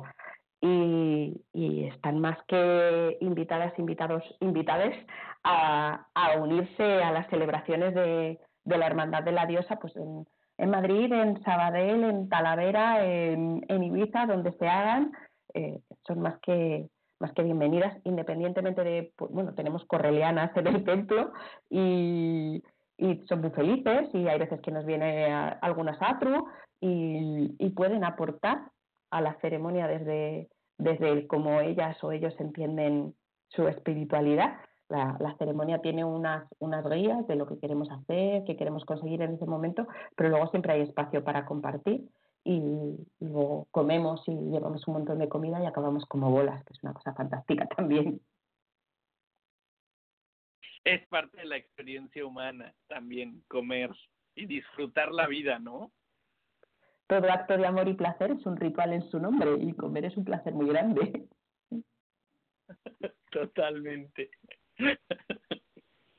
Oye, Hanna, y mm, bueno, pues la invitación para todos está, eh, Templo de la Diosa, como bien dices, de Madrid, de Sabadell, de Talavera, de Ibiza, eh, es decir, la gente, obviamente, siempre buscaremos lo que está más cercano por cuestiones eh, económicas, como bien dices, y que son, son normales. Eh, vivimos en un mundo donde pues, las cosas cuestan, eh, tenemos que trabajar para ganar dinero y, y, después para usar ese dinero en las cosas que nos gustan y que nos apasionan, ¿no? Y en ese sentido creo que lo vivimos, eh, o sea, de forma muy natural, ¿no? Y quizá le vamos a hablar de eso en el sentido, eh, tu visión eh, eh, de, del dinero, ¿no? Es decir, eh, creo que la mayoría de los paganos, no sé si concuerdes con, con nosotros, eh, estamos como en esa sintonía de que la abundancia espiritual también se debe traducir en, en abundancia material, ¿no? O el bienestar, más que abundancia, hablemos quizá de bienestar, ¿no? Porque siento que de pronto esa visión de que uno debe ser eh, como renunciar a, a, los bienes, renunciar a la prosperidad, etcétera, siento que esas son cuestiones pues muy como de las religiones de los libros, ¿no? Que no nos corresponden, o sea, como, como pagana, eh, ¿tú cómo asimilas y cómo explicas eh, el tema de la abundancia, el tema del dinero, el tema eh, pues del bienestar, ¿no? Eh, ¿Y cuál sería como una forma verdaderamente pagana de, platicar de estos temas? Bueno, yo he tenido más experiencias negativas con gente pagana respecto al dinero que la que he tenido con gente de las religiones del libro. Hay gente que no se ha querido sentar en, en, una mesa de debate conmigo porque yo cobro por las formaciones que, realizamos en el templo. No mencionaremos nombres, pero bueno, pues una persona no se ha querido sentar conmigo porque yo cobro. Eh, yo cobro abiertamente eh, por, por, el trabajo que, que, realizo en la Escuela de Misterios de Iberia. Como yo además tengo la enorme fortuna de ser funcionaria del Estado español y tener un sueldo que pues no me da como para hacerme viajes al Caribe todos los años, pero sí que me da perfectamente para vivir, yo luego he elegido que ese dinero que se paga por mi tiempo, por mi sabiduría, por mi experiencia, por mi disponibilidad, por mi energía, eh, ese dinero sirva, entre otros, aparte de otros que, que se obtienen pues, de otros sitios, para pagar el alquiler del espacio permanente que tenemos y que es el templo de la diosa en Madrid. Eh, si no hubiera dinero de por medio, no podríamos tener ese espacio porque al señor que nos lo alquila, que es muy majo y que tiene una tienda de bicicletas y que no puede ser más ecologista, no le podemos pagar con abrazos de luz. No le vendría bien. La luz eléctrica con abrazos de luz, aunque sea, fíjate, un oxímoron, tampoco lo podemos pagar. Eh, entonces, es así, es así. Entonces, mm, a mí me hace todo el sentido del mundo que las cosas, en, en, el mundo en el que estamos ahora, donde hay que pagar la luz, hay que pagar el internet, hay que pagar la comida, el agua caliente, pues todo eso se paga con dinero. Es la energía con la que nos movemos en el, en el tiempo en el que estamos. Si estuviéramos a lo mejor en el siglo VI, antes de nuestra era, antes de la era común, pues probablemente mis enseñanzas me las pagarían en remolacha y en coliflores y me haría súper feliz porque a lo mejor mm, lo que necesitaría sería fuego en el hogar y mis alumnas y alumnos vendrían con, con leña para que yo tuviera fuego. Y eso sería lo adecuado para ese momento de la historia. Pero en este momento de la historia, para que yo pueda estar hablando con vosotros esta noche, esta mañana en, la península ibérica, hace falta que tenga una conexión a Internet y un ordenador. Y eso no lo he pagado con purpurina y, y unicornios, ¿no? Esto lo he pagado con el dinero que me da mi sueldo de profesora de secundaria en la escuela pública. Y a mí me, me vuelve loca y me, y me hace enervar que a todo el mundo le parezca perfectamente lógico y normal pagar por clases de piano, por clases de inglés, porque te enseñan a usar la Thermomix, porque, no sé, por aprender a hacer mecha, les parece perfectamente normal pagar por eso y que en algo que consideran importante de su vida, que es su espiritualidad, les parezca mal contribuir económicamente a su comunidad. Curiosamente, esta gente a la que le parece mal, luego lo hace de manera encubierta y le cobra a la gente de su comunidad 50 euros por un paquete de fotocopias. O, le cobra a esta gente un dinero ingente por un traje que han hecho con una tela de malísima calidad. Entonces, bueno, a mí me parece más honesto y la honestidad es algo que, que yo siempre tengo muy a gala. Soy hija de un aragonés que decía que pasara lo que pasara mm, tú de frente, y yo esto lo tengo ahí en el ADN metido, pues me parece mucho más honesto decirle a la gente, pues sí, efectivamente, la Escuela de Misterios de Iberia se paga. ¿Por qué? Porque hay que pagar el espacio en el que estamos y porque mi tiempo es valioso. Que yo luego quiera eso donarlo porque soy así, eso ya es cosa mía. Eh, y luego, mm, en la Escuela de Misterios de Iberia hay becas. Si tú eres una persona que está en una situación económica fastidiada, eh, pues hay intercambios energéticos de otras maneras. Pero el dinero es necesario, es imprescindible, pues porque el señor que nos lo alquila no nos lo va a dejar gratis, le caemos bien, pero no hasta ese punto. Y, y lo mismo con todo, las velas cuestan, tener unos altares bonitos con unas telas preciosas cuestan, y no hay nada malo en lo económico nada malo en el dinero. Por supuesto que nos encantaría eh, hacer trueques de otro tipo y de hecho los hacemos, pero para algunas cosas. El dinero es necesario y es una energía como otra cualquiera. Este rechazo, pues viene de, la de las religiones del libro y de despreciar la materia, que es la mater y que es la tierra y que es lo femenino y que es una manera de oprimirnos y que desde las tradiciones del libro pues nos, nos lo metieron en la cabeza a machaco martillo y sirve para oprimir a la gente. Obviamente en el Vaticano pobreza no hay, hay unos panes de oro de tres dedos de gordo. Es muy fácil decirle a la gente que, que el rico no va a entrar en el reino de los cielos y así por lo menos te queda el consuelo de que, bueno, soy pobre pero entraré en el reino de los cielos. Me están machacando en mi vida pero por lo menos entraré en el reino de los cielos en la tradición de la diosa decimos que no, que todo el mundo tiene que tener lo necesario para vivir. Esta visión del Mother World de, de y de toda la gente del templo de Avalon y, y del templo de la diosa en Madrid y de, y de nuestra comunidad es eso. Todo el mundo tiene que tener lo necesario para subsistir y si no, el resto de la comunidad le apoya. Por eso tenemos becas. No, no estás en una situación económica que te permita pagar el curso completo, pues vemos cómo lo hacemos de otra manera pero pagar está bien. Está bien que las sacerdotisas y los sacerdotes de la diosa tengan dinero. Está, pero no me voy a hacer millonaria con esto. Esto también se lo digo a la gente que se viene a apuntar.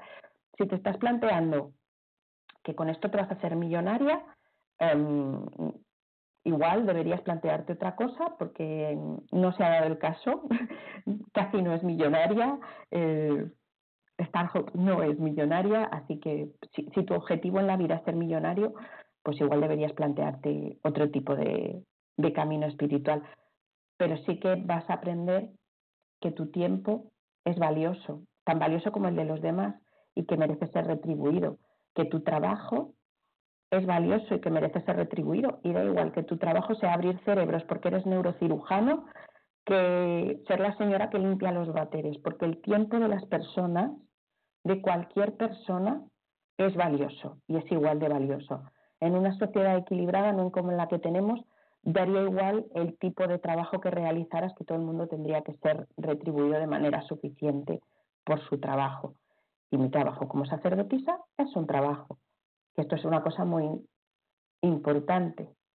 Ser sacerdote, ser sacerdotisa es una profesión. Yo tengo dos, profesora de secundaria y sacerdotisa de la diosa.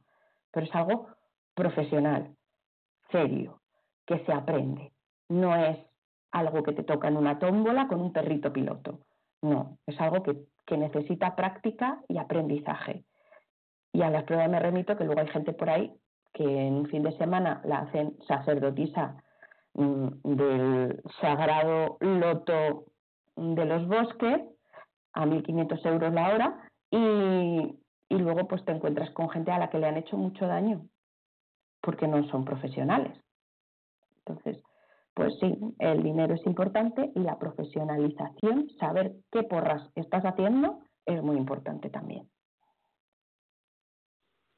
Porque finalmente el llamado eh, es espiritual, si tú sientes un llamado hacia la diosa, hacia el dios, hacia lo que tú quieras, eh, pues hay una parte que hay que retribuir, evidentemente, y además una cosa que me parece fundamental que acabas de decir es que la formación no es solamente eh, pongo el dinero por delante y que me den mi papelito. El papelito no vale para nada. Tú quieres un papelito, yo te lo doy. ¿Qué quieres que ponga? Yo te lo doy, yo te lo hago.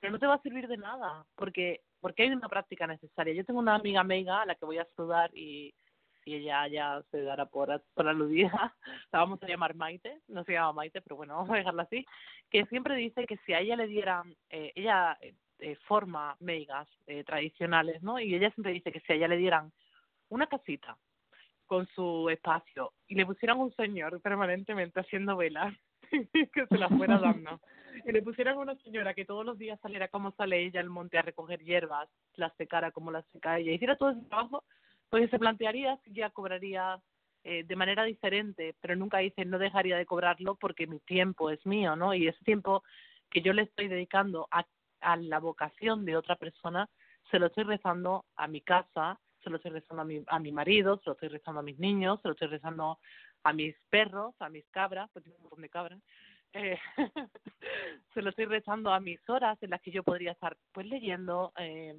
paseando, haciendo otras cosas, ¿no? Y finalmente, eh, creo que el discurso es, es el mismo y es eh, completamente válido, ¿no? Y, y, bueno, tú sabes, yo te lo he dicho muchas veces y, y, y lo sabe todo el mundo, creo yo, que dentro de nuestra propia tradición correliana, eh, y hablo por él y por mí, se cobra también, porque también se entiende que hay que retribuir el esfuerzo que hace la persona que te forma, no solo porque te está dando su tiempo, su trabajo y te está poniendo herramientas en la mano, sino porque también ha invertido su tiempo anteriormente para poder formarse, para poder formarte a ti, ¿no? Creo que es otra forma también de honrar a la persona que con la que estás trabajando. Y, y creo que no solamente hay necesidades materiales, como tú bien decías, ¿no? Eh, que hay que que hay que siempre hay que sostener todo tiene o sea todas estas cosas no se mantienen solas sino también es necesario eh, plantearse un poco que que lo que tú decías pagamos por todo es que fíjate o sea hasta para ponerte una inyección que duele vas y pagas no o sea hasta para cosas que no te gustan encontrar el el equilibrio justo, ¿no? El, el, el decir, bueno, voy a dar porque voy a recibir, creo que, que es la fórmula correcta. Y sé que, que mucha gente no lo entiende, mucha gente lo critica y no voy a entrar. Eh, yo siempre digo que no entro en discusiones con nadie, o sea, eh, esto es lo que yo hago, si te gusta bien y si no te gusta, pues mira, la puerta está aquí, ¿no? Eh, no tengo nada que discutir con nadie, ya me he cansado de justificar cosas que creo que, que son racionales, que creo que tienen sentido y que, que creo que son por algo y, y no voy a andar justificándolas más, ¿no?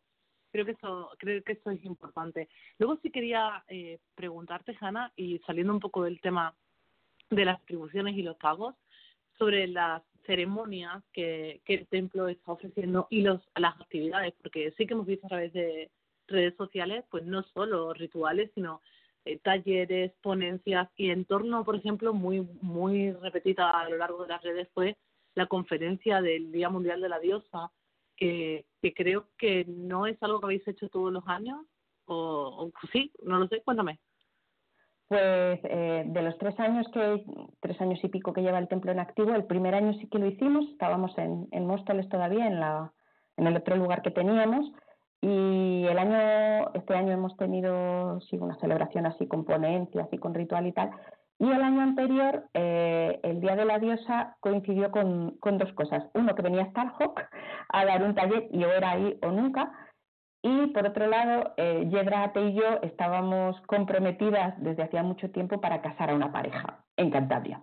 Entonces, eh, Starhawk venía sí o sí ahí, entonces mm, qué mejor manera de celebrar el Día de la Diosa que tener Starhockey en el templo y qué manera mejor de celebrar el Día de la Diosa que casar a una pareja. Así que la comunidad se repartió, eh, Yedra, Ate y yo subimos a Cantabria a casar a una pareja y el resto pues estuvo en el, en el taller de Starhawk pero sí, la idea es celebrarlo, celebrarlo siempre. Además fue muy bonito porque vino gente de todas las tradiciones, conocí por fin en vivo y en directo a mi gemelo de cumpleaños Tiné, eh, pues estuvo la, la, mitad de mi primer coven, estaba Gaya, estaba Nacho Prieto, eh, lloré por supuesto porque yo si no lloro un evento no está completo. Eh, y estuvo genial. Y sí, pues mm, hay, aparte de las ceremonias, eh, hay talleres, eh, ATE organiza unos talleres fantásticos de manualidades para crear cosas relacionadas con, con, la rueda del año para que las mamis y los papis puedan llevar a, a sus hadas y a sus duendes y que sean parte de la comunidad de una manera en la que a lo mejor no se aburren tanto. Nuestras ceremonias son muy entretenidas y si vienen peques hacemos todo lo posible para que sean aún más activas, para que no se aburran. Pero aún así, pues gente a medio oscuras cantando canciones raras no les gusta mucho y es comprensible. Ya les gustará cuando tengan 15 años. Y entonces, pues en esto, haciendo manualidades, llenándose de barro, de purpurina y tal, es una manera de empezar a incluirles porque tenemos una obsesión con la inclusión. Y luego, pues eso para nuestras propias niñas y niños interiores, que nos gusta mucho andar con los colores y las pegatinas y las cosas. Eh, de vez en cuando hacemos ponencias, em, días de sanación, días de puertas abiertas para que la gente nos venga a conocer en un entorno distendido, porque no sé si es la primera vez que conoces este mundo y dices, una ceremonia, ¿qué van a hacer? ¿Van a matar gallinas? a la gente le vienen esas cosas a la cabeza, van a estar todos desnudos y practicar sexo en grupo. Esto lo preguntan de vez en cuando también. Em, pues a lo mejor en un entorno en el que solamente te vas a tomar un té y, ver unas cosas muy bonitas hechas de artesanía para recaudar fondos, porque recaudamos fondos porque necesitamos dinero, eh, o me van a dar una terapia o me van a leer el tarot y además me voy a tomar un té y un bollo vegano estupendo, pues es un ambiente en el que da menos miedo, ves a la gente en vaqueros y no en ropa ceremonial, y bueno, pues vamos haciendo cositas, lo que se nos ocurre, lo que nos, lo que nos apetece, lo que nos da el tiempo y, y lo, siempre es todo abierto excepto las formaciones que te tienes que apuntar, el resto es abierto 100%. Me encanta porque el Templo de la Diosa en Madrid pues va haciendo su vida en comunidad, su rutina, va estableciendo pues sus actividades favoritas, ¿no? Y, alrededor del calendario de la rueda del año, ¿no? Eso creo que tiene mucho, mucho valor eh, para la comunidad y para la, historia del propio templo, ¿no? Y me encantaría que, que platicáramos más acerca de esas formaciones, pero quizá vamos a hacer una pausa musical. Eh, um, vamos a, rellenar las tazas, los vasos y darnos una vuelta también por redes sociales y vamos a seguir platicando porque has tocado, eh, bueno, uno de los conceptos eh, de los cuales normalmente hablamos eh, cuando, cuando platicamos contigo, y lo hemos hecho en encuentro también muy, muy bonito, pero vale la pena que lo, que lo repitamos a todas las personas que nos están escuchando, quizá algunas por primera vez, esto de las espirales, Hanna, y, y pues precisamente entrar al tema de esta formación eh, para sacerdotisas, para sacerdotes, dentro de la Escuela de Misterios de Iberia, ¿no? Entonces, eh, um, ¿te parece si vamos a una pausa musical? Fantástico. Pues tenemos una canción muy bonita. Eh, bueno, bueno, ok. Pues obviamente el DJ va a decir siempre que todas las canciones son muy bonitas, ¿no? Eh, se llama Diosa Luna, de una cantante mexicana eh, bueno, creo que es mexicana Andrea Echeverry, que espero que les guste mucho. Y bueno, pues estamos platicando con Hanna de Madrid, sacerdotisa de la diosa de Iberia y de la diosa Iberia. Eh, y es el episodio número 149, completamente en vivo, sí, son, es la madrugada en las Américas y es muy temprano en la mañana en Europa, pero esperemos que nos estén escuchando en vivo o en diferido, como ustedes prefieran. Ya volvemos, vamos a esta breve pausa musical.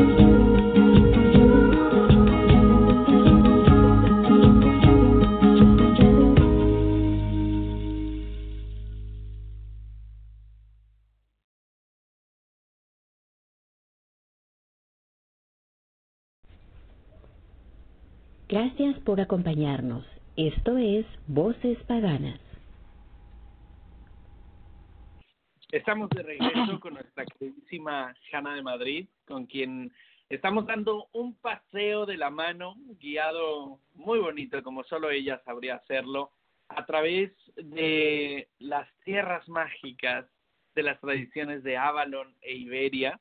Hemos platicado un poquito acerca de la asociación Reclamamos a la Diosa, eh, que está detrás de estas hermosas conferencias de la diosa que ha habido en Madrid y, y también de la idea y de este gran proyecto del Festival de la Diosa, también en Madrid.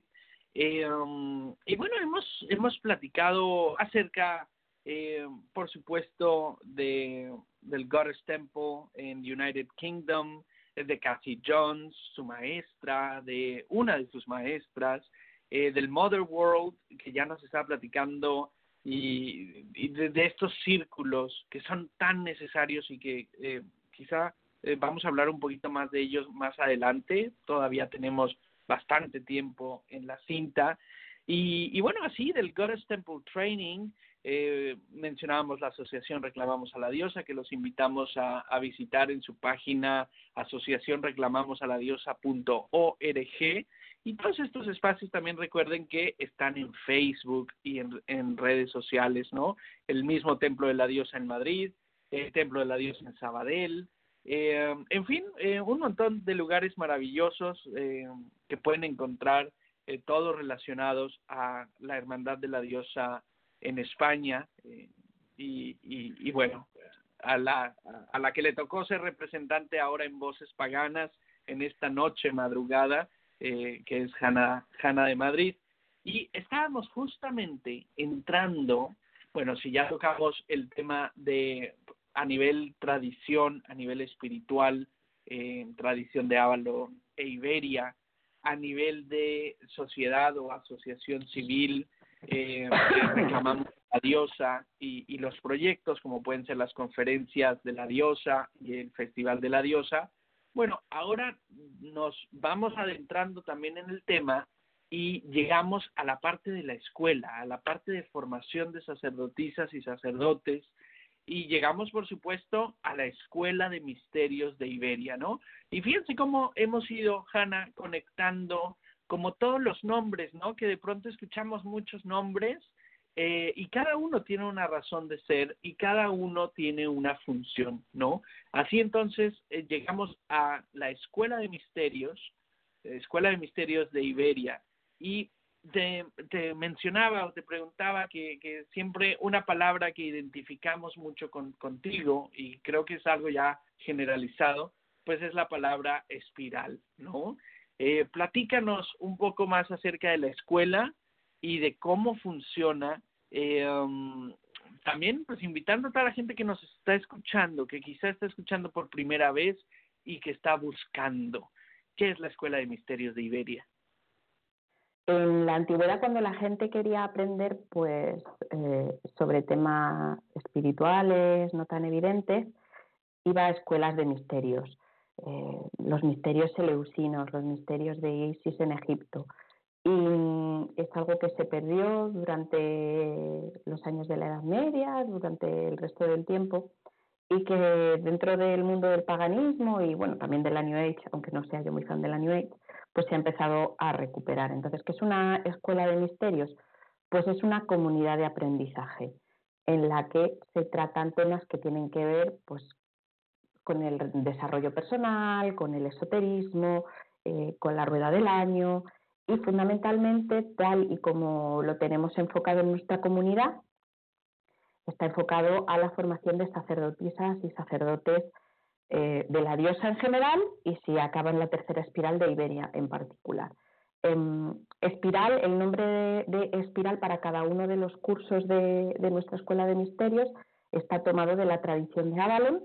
Cathy Jones le, llamó así a sus, eh, a sus cursos porque en unos vas hacia adentro y en otros vas hacia afuera y el resto de gentes que, seguimos su estela, pues también le llamamos así. Hay entrenamientos en, en, Alemania, en Austria, en Nueva Zelanda, en algún punto de Estados Unidos creo que también, en México eh, tenéis a, a, mi hermano Alex, que también forma sacerdotes y sacerdotisas de la diosa en el templo en México, en, en, Chile tenemos a Susana que también forma en el Manzanar de Avalon y todas y todos hablamos de espirales porque es el, el nombre del que partimos desde nuestra tradición.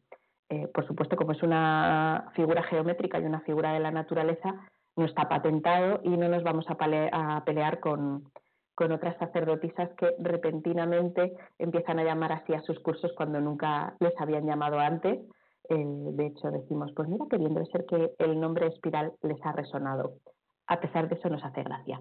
Eh, entonces, la Escuela de Misterios de Iberia, igual que el entrenamiento de Avalon, consta de tres espirales. Cada espiral, la primera y la segunda, constan de un año y la última es más cortita, son nueve meses. Y literalmente nos quedamos embarazadas y embarazados de la diosa. En, la primera espiral, el primer, la primera rueda del año, trabajamos justamente con eso, eh, con las diosas, las energías, los animales de poder asociados a cada marea del año. Tal y como nosotras y nosotros entendemos la rueda del año, eh, los, los sábados son los puntos culminantes de una marea que empieza tres semanas antes y continúa hasta tres semanas después. Pues depende del año, empieza antes, empieza después.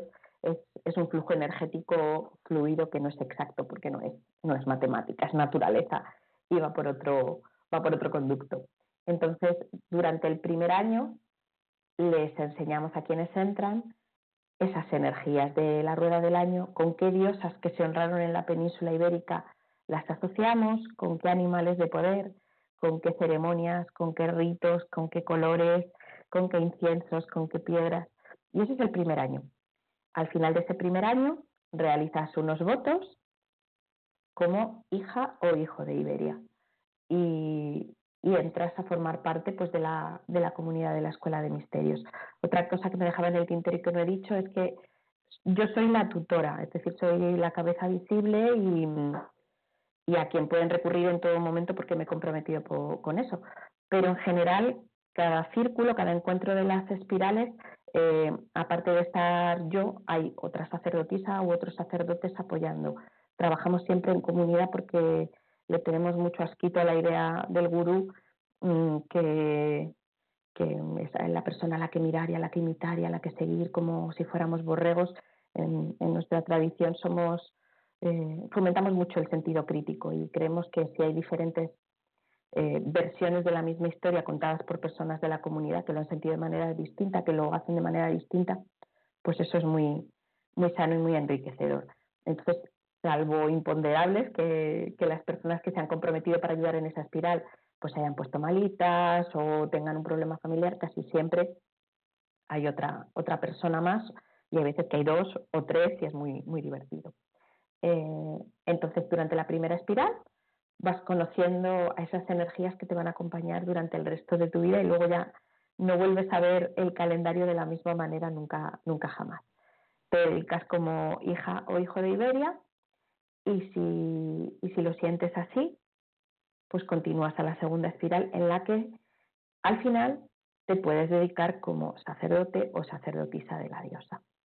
En, en esta segunda espiral hacemos mucho hincapié en que no pasa nada si no se termina. No todo el mundo tiene por qué ser sacerdote, no tiene todo el mundo por qué ser sacerdotisa de, la misma manera que no todo el mundo tiene por qué ser carnicera, psicólogo, barrendero, ingeniero o neurocirujano.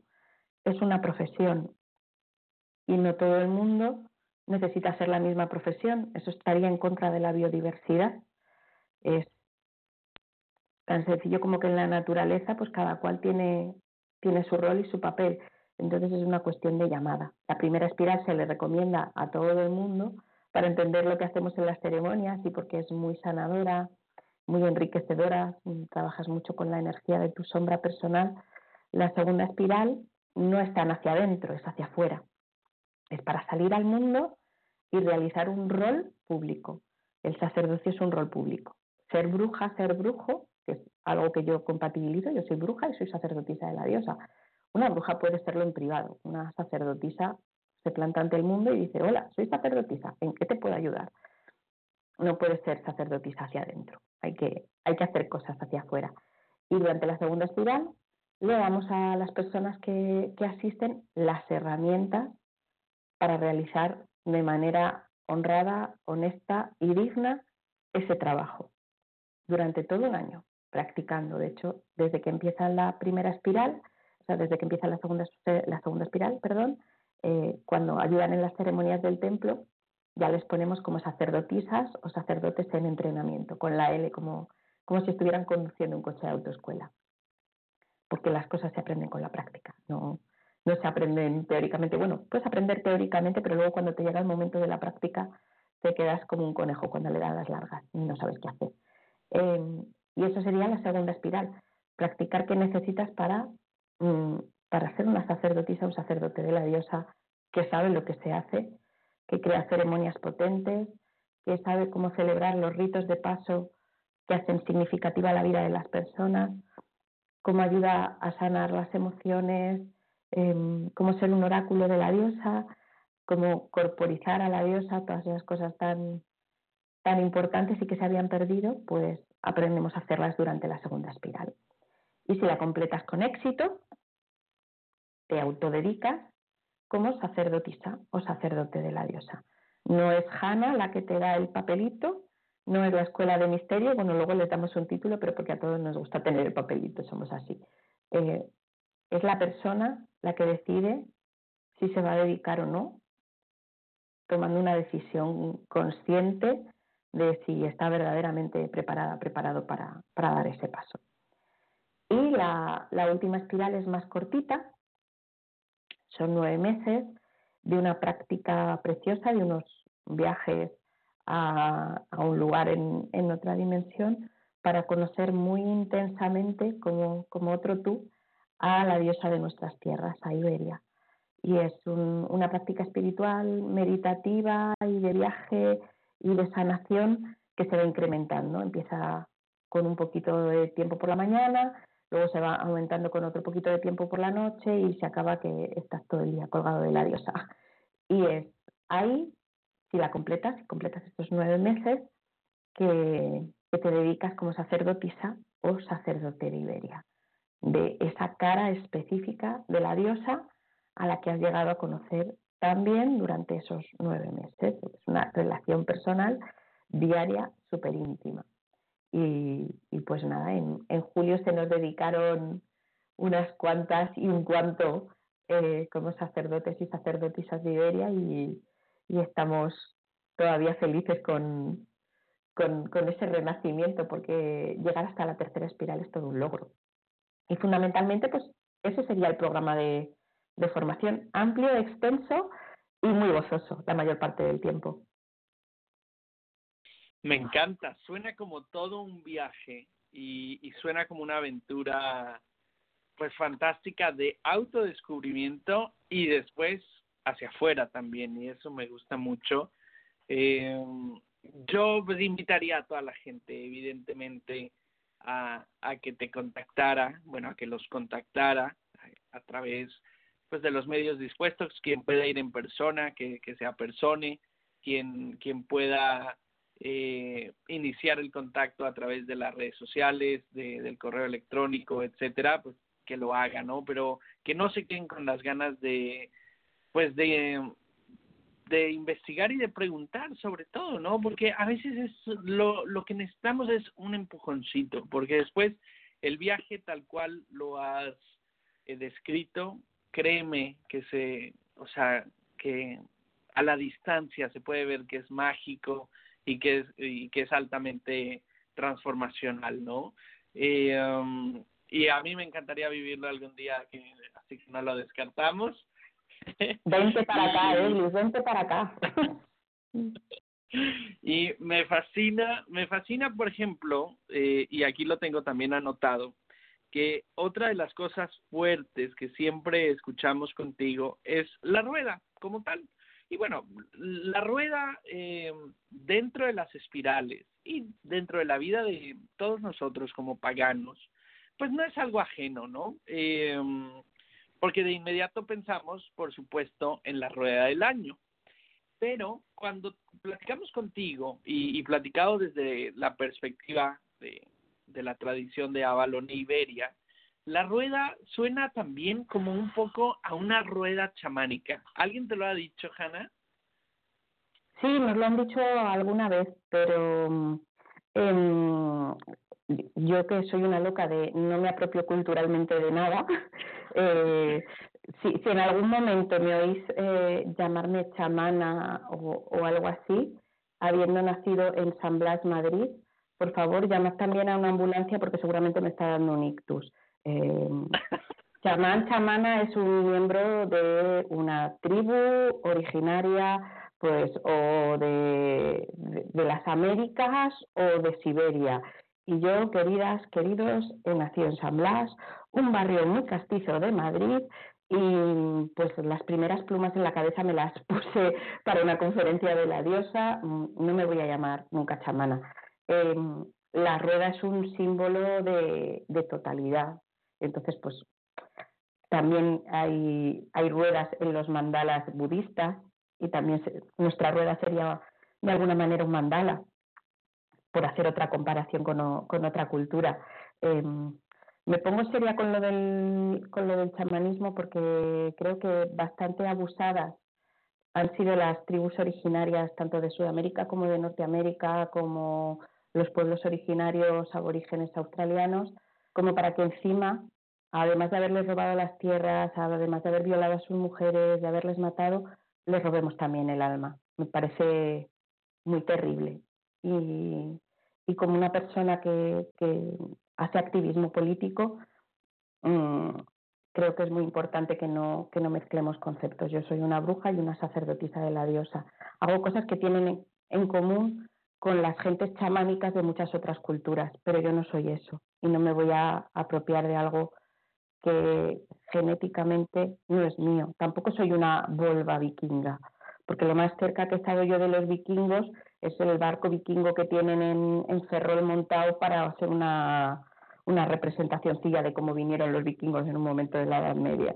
Entonces, yo no me apropio culturalmente, es por eso que intento regenerar a la diosa de mi tierra, de donde he nacido, para que lo que el lugar donde vivo sea tan sagrado como otros lugares. Ya sé que el otro tiene más glamour, seguro que tiene mucho más glamour eh, ser chamana amerindia. Ya mm, lo siento, pero es que has nacido en Palma de Mallorca. Eh, ahí no, no hay tradiciones chamánicas. En Palma de Mallorca tampoco las hay en Bollullos para del condado Huelva, pero sí ha habido brujas y sí que ha habido tradición de la diosa honra de dónde vienes, honra tus genes, saca de dónde has venido, que es tan válido como lo de cualquier otro sitio. El otro es complejo de inferioridad. Es, un, es una reminiscencia de una situación patriarcal en la que hay quien vale más y hay quien vale menos. No, sé quién eres, no te inventes cosas. De donde vienes es perfectamente válido. Eres tan sagrada como cualquier piedra, como cualquier bicho y como cualquier chamán o chamana de otro sitio. Sé lo que eres, no te inventes cosas. Es tan sencillo como eso. Encanta ese mensaje porque es súper claro y es, es verdadero, se nota la verdad en, en los mensajes, ¿no? Y así de transparentes deben ser todas las cosas eh, cuando uno está buscando y cuando uno está eh, pues a punto de tomar una decisión eh, como esta, una decisión espiritualmente eh, pues de peso, ¿no? De peso, así tiene que ser. Entonces, volviendo al tema de la rueda, o sea, es la rueda del año, es la rueda de los ocho sábados donde en las espirales eh, se le va al, al dedicante o al que se está iniciando, al que está viviendo estas espirales, eh, pues cada uno de los sábados, eh, qué diosa eh, lo acompaña, o, y, como bien mencionaba, o sea, no solo diosas, mencionabas eh, tanto cuestión de hierbas, cuestión, eh, todas las correspondencias, ¿no, Hanna? Así es. Bueno, aparte de ser la rueda del año, es la rueda del día y es la rueda de la vida de una persona y es eh, una, una brújula. O sea, es, es una rueda multidimensional. Es una rueda en el tiempo y en el espacio y en el tiempo en general del año y en el tiempo en particular de una persona. Incluye todo eso. También es la, también están incluidas las fases de la luna en la rueda. Así que es un, tiene capas y capas, es una tarta bastante, bastante bien montada. Entonces, pues por ejemplo, eh, ahora mismo que vamos a entrar, ya hemos entrado en la marea de Yule, eh, se corresponde con las energías del aire, se corresponde con el norte en nuestra tradición, se corresponde con el momento antes de ser concebidas o concebidos, ese espacio entre vidas, eh, sería lo que correspondería con, con el momento, y sería también el primer gajito, ese que es mi momento favorito de la luna junto con la luna llena, esa primera rayita que vemos de luz justo después de la luna oscura. Eh, y serían, pues por ejemplo, las 12 de la noche en, en, un, en un horario. Y, y, entonces tienes todas esas capas de significado añadidas. Y luego, pues, pues las hierbas, los animales, las diosas, eh, los árboles, todo ahí, todo, todo, una cosa encima de otra. en, creo que fue en febrero cuando yo visité contigo el Templo de la Diosa en Madrid y me enseñabas los altares, los ocho altares eh, pequeñitos, que, porque tenéis un altar grande, ¿no? Que es el que va rotando, y luego como ocho altares pequeñitos en el que cada altar representaba un momento de esa rueda con una diosa, con unas correspondencias que me explicaste muy bien, muy bonito, y me gustaría que hiciéramos ese paseo para que todo el mundo pueda entender exactamente esa rueda, pero de manera, pues, obviamente, eh, hablada, ¿no? vamos a imaginar la imagen. Bueno, si se quieren meter en, en Facebook, en Facebook hay imágenes de, de los altares por colores, podrían verlo. Eh, van cambiando con el tiempo porque una cosa muy importante de los altares es que tienen que estar vivos y que tienen que moverse porque si no la, la energía se estanca, aparte de que les cae polvo y es un asco está el asco físico y el asco espiritual, hay que moverlo todo, lo que no se mueve se estanca. Entonces, pues contaba así muy express nuestra rueda del año, eh, empezando desde donde estamos, siempre en, en, nuestro camino espiritual empezamos desde, desde donde estamos y hacemos lo mismo con la rueda. Ahora estaríamos en la madera de Yul y como os he dicho, corresponde con, con el norte, ponemos el altar plateado por, porque los cielos son grises por la escarcha que se sitúa en, encima de los árboles y que hace que todo brille, pues por eso es plateado. Eh, y la diosa a la que honramos en este momento de la rueda del año es la diosa Mari, la diosa de los vascos, por un lado porque está muy al norte, el País Vasco está al norte de España, y también porque tiene muchas asociaciones con el aire y con la justicia.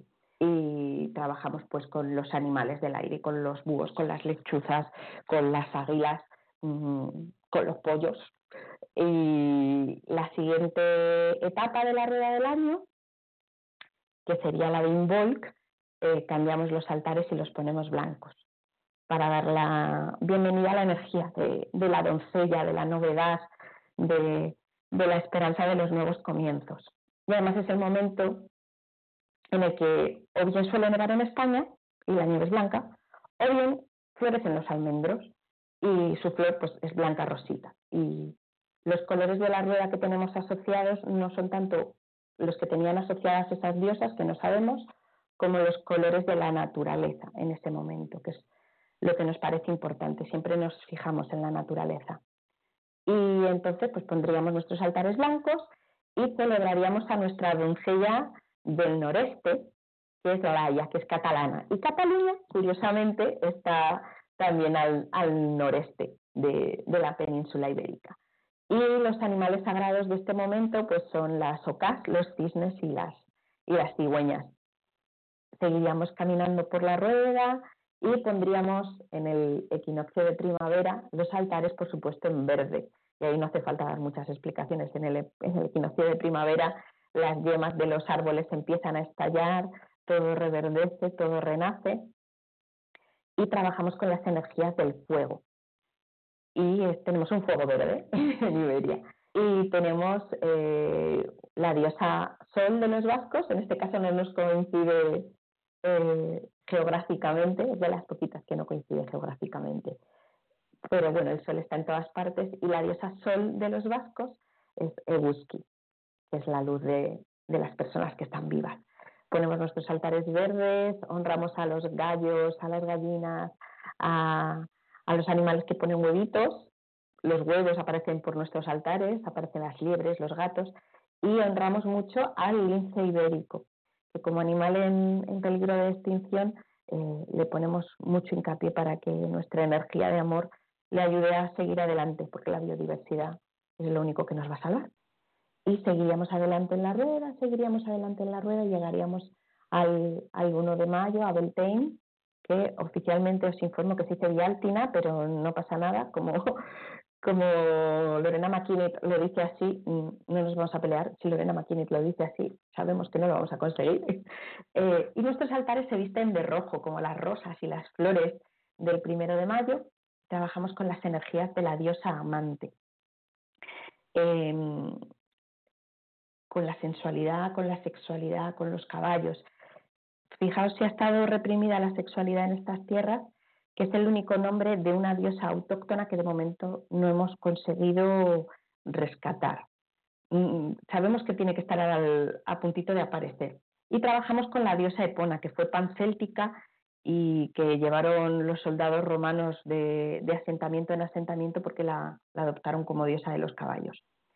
Y, y, en España, pues como hubo asentamientos romanos, pues se trabajó mucho con, con Epona.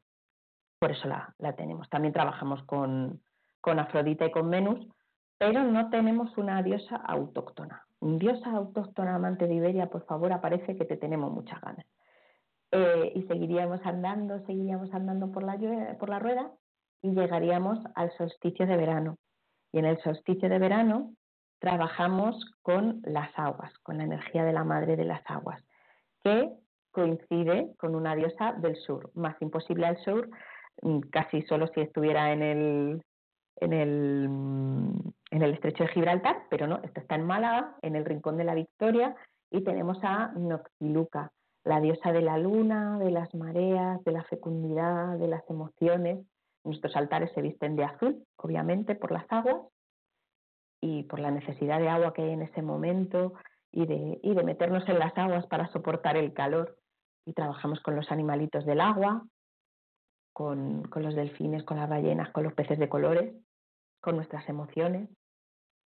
Y seguiríamos andando por la rueda, seguiríamos andando por la rueda y llegaríamos al 1 de agosto, al AMA, y en esa fecha trabajamos con las energías del arquetipo de la diosa madre, que no coincide geográficamente, pero a mí me coincide geográficamente todo el tiempo, que es la diosa matrona de mi ciudad de Madrid, que es Metragirta, que es asimilable a Cibeles, Cibeles Metragirta, con sus leones de melenas doradas, que nos trae las cosechas de los cereales también dorados y por eso nuestros altares pues se ponen de amarillo y de dorado como la tierra en ese momento que está ya hemos recogido las cosechas y es todo amarillito y lo que no hemos recogido se está agostando en el campo y también está ocre y amarillo porque en la península ibérica en ese momento del año el sol lo seca todo y lo pone amarillo. También es el dorado del sol que si sales te achicharra.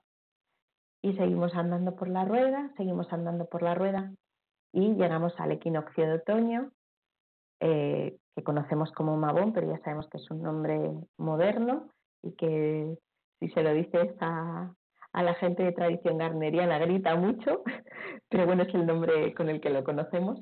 Eh, y entonces nuestros altares se, visten de color marrón y de naranja por las hojas que caen a la tierra y trabajamos con las diosas de la tierra, que, que son las montañas, los huesos, nuestro propio cuerpo. Y trabajamos con una diosa del norte, diosas vascas tenemos a Cascoporro porque es donde más se conservó la tradición, y trabajamos con Amalur, que es directamente la, madre tierra.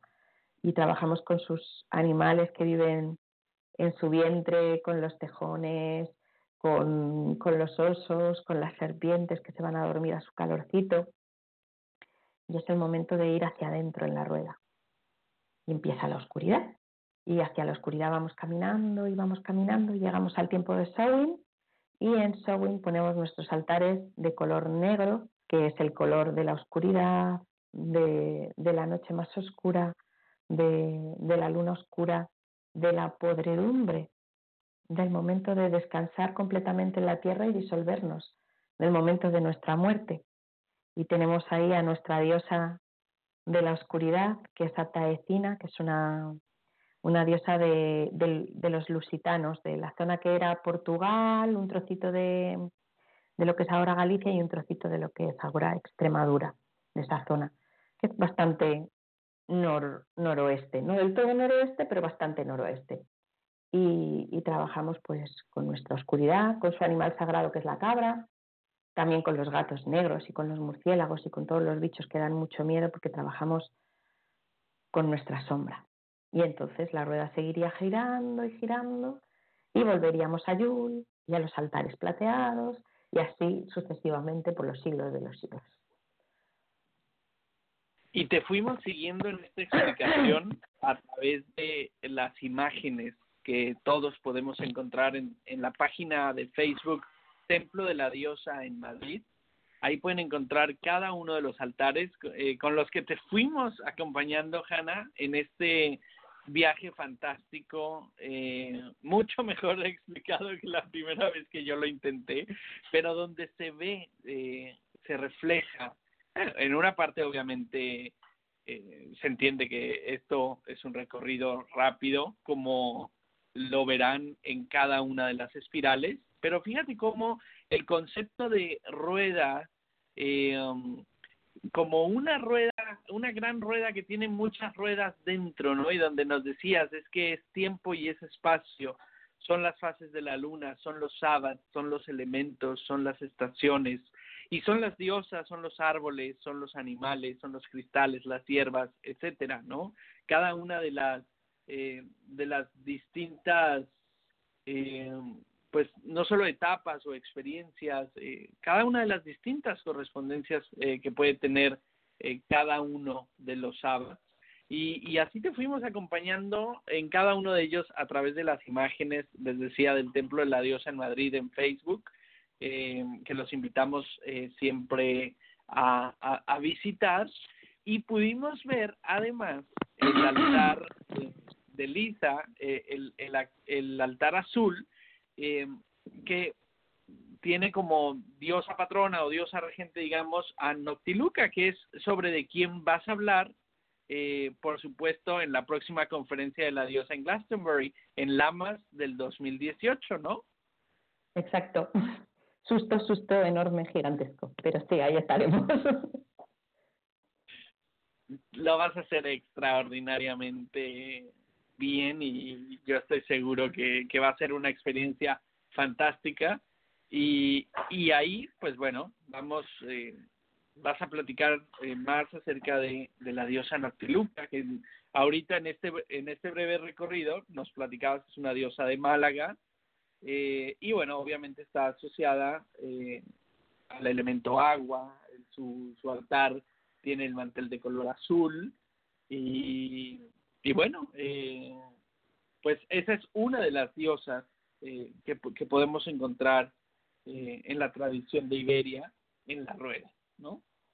Y esto me lleva a una pregunta que creo que mucha gente se está haciendo. De hecho, a mí me la han preguntado, yo siempre digo, ah, no sé, preguntarle a Hanna. y es, ¿cómo, ¿cómo se manifiestan, Hanna, estas diosas que van formando la rueda? Porque tú misma nos decías, no tenemos uh, todavía, no se ha manifestado la diosa autóctona que estamos buscando en nuestro altar eh, eh, de color rojo, celebramos el Ten, asociada al amor. Eh, pero ¿cómo se han ido manifestando las otras? ¿Cómo han, habéis ido mm, separando ese velo para ver claramente eh, qué diosa era la que, la que estaba reclamando su espacio, ¿no? su lugar? Pues de, maneras muy distintas. Desde la arqueología, desde los viajes, en general se van manifestando ellas. Eh, Noctiluca es un regalo de Isabó. Isabó mmm, veraneaba todos los años. Su madre tiene una casa de vacaciones muy, muy cerquita del Rincón de la Victoria. Entonces eh, hicieron una excursión a lo que llaman la Cueva del Tesoro, que es en realidad la cueva de Noctiluca y allí encontró a la diosa Noctiluca. Dijeron, bueno, esta es una cueva donde se honraba una antigua diosa anterior a los romanos que se llamaba Malac Noctiluca. Y llegó Isabel loca, ay, tenemos que incluir en la rueda a la diosa Noctiluca, que es del mar y de las aguas. Pues paralita que va. Vamos siguiendo eh, la, rueda, la rueda madre, que es la rueda de Avalon. La colocación de, de los elementos y de los arquetipos fue una creación no me gusta decir canalizada porque nosotros no somos tanto de canalizar como, como sentida o inspirada por, por la dama de Avalon a Cassie Jones. Eh, esa colocación de los elementos que es ligeramente distinta a, a, otras ruedas paganas. Entonces nosotros seguimos ese modelo de la rueda de Avalon, los elementos y los arquetipos están colocados exactamente igual en la rueda de Avalon y, los colores eh, son iguales aunque el significado es ligeramente distinto.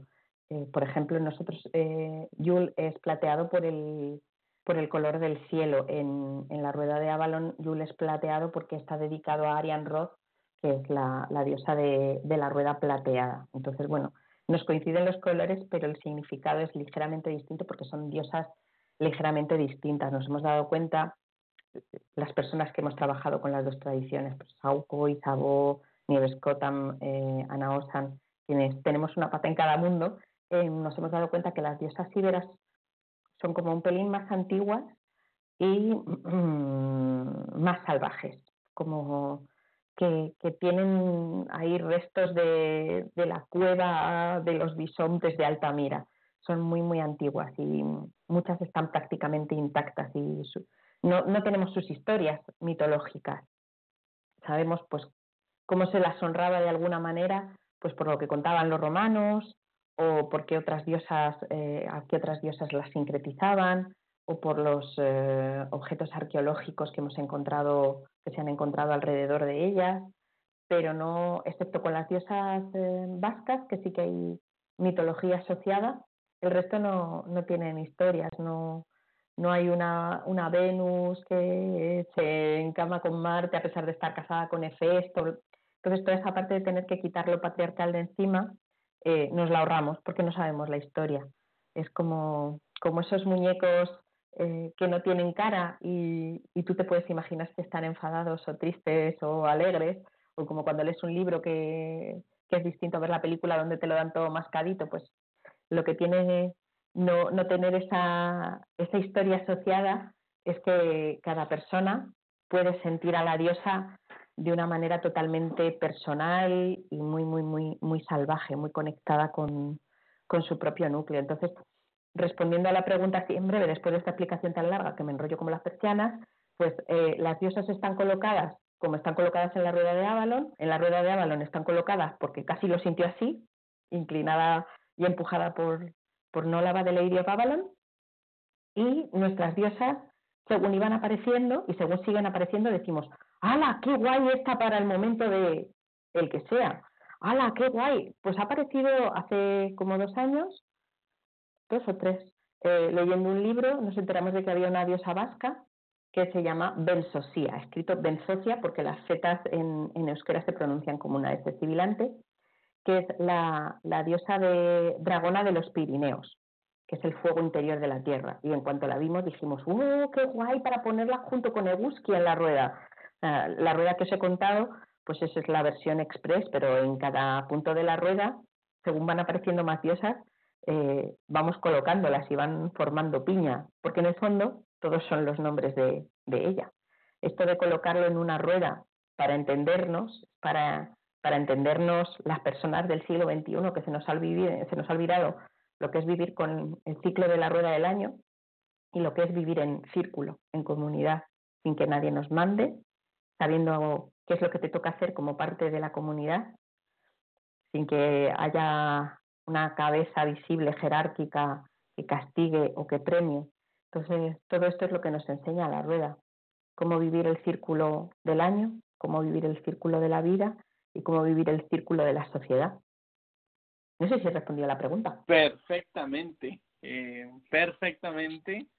Y estamos aquí haciendo porque fíjate cómo tienes este platicar riquísimo que nos quedan 40 minutos de, programa y estamos platicando mientras, mientras te escuchamos, que sería muy importante en este momento mencionarle a la gente si hay algún requisito para vivir estas experiencias de las espirales, estas experiencias eh, formativas eh, para, bueno, que como bien dijiste, la primera espiral es para todos, independientemente de si la persona va a, va a continuar, decide eh, o descubre que quiere continuar con la segunda y la tercera espiral, que sí que ya se, son para sacerdotes y sacerdotisas, ¿no?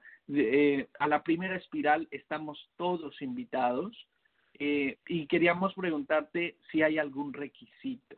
Y dentro de esa misma pregunta, Hanna, ¿las espirales inician a la vez para todo el mundo? ¿Cada uno puede iniciarla en el momento en el que siente su llamado o tiene que esperar a que se inicia? En fin, todo un poquito, quizá en torno a eso, ¿no? En requisito pedimos que sean mayores de edad por cuestiones claramente legales. Eh, en cualquier espiritualidad minoritaria siempre te, sobrevuela el, tema de somos una secta, dices, pues si somos una secta, soy la sectaria más inefectiva de la historia de la humanidad. Esto es una frase de, de Anami, que tiene esas frases tan buenas. Anami y Antoni son los creadores de frases de la comunidad, pero son tremendos. Seríamos muy inefectivos porque si la lideresa suprema soy yo, no me hace caso nadie y no soy millonario. Pero siempre sobrevuela esto de eh, te estás metiendo en una secta y entonces pues pedimos que sean personas mayores de edad y el otro requisito es que tienes que venir a hacerlas a Madrid, no son, no son online. Eh, y no son online por dos razones. Yo soy profesora de secundaria y sé dar clase de lo que sea a gente a la que le miro los ojos y, veo si, si, se está enterando o no. Y, y, quiero tener el feedback inmediato de lo que, de lo que les está pasando. Es, un, es una cuestión mía como, como tutora, por un lado, y por otro lado, hay personas a las que yo le debo mucho, como a Sandra Román, que fue mi primera maestra, em, que, hace, que, dedica su vida y que trabaja de eso, o mi hermana Mariam Cárcel, que se dedican a las, a las formaciones online. Entonces, em, yo no les voy a quitar el pan de la boca, porque lo hacen muy bien. y hay espacio para todas. Esto no es una competencia para la gente que no puede acercarse a Madrid y vivirlo en comunidad y que necesite hacerlo a distancia porque tiene criaturas en edad de crianza, porque tiene una discapacidad motriz que le hace muy difícil desplazarse, pues entonces puede hacer el entrenamiento con mi hermana Marian, que tiene la rueda de la Gran Madre, o con mi maestra Sandra Román, con la que desafortunadamente no mantengo el contacto porque pues tuvimos diferencias, pero yo sigo estando muy agradecida a todo lo que aprendí de ella y, que, y cuya formación recomiendo. Eh, es una maestra con la que se aprende mucho.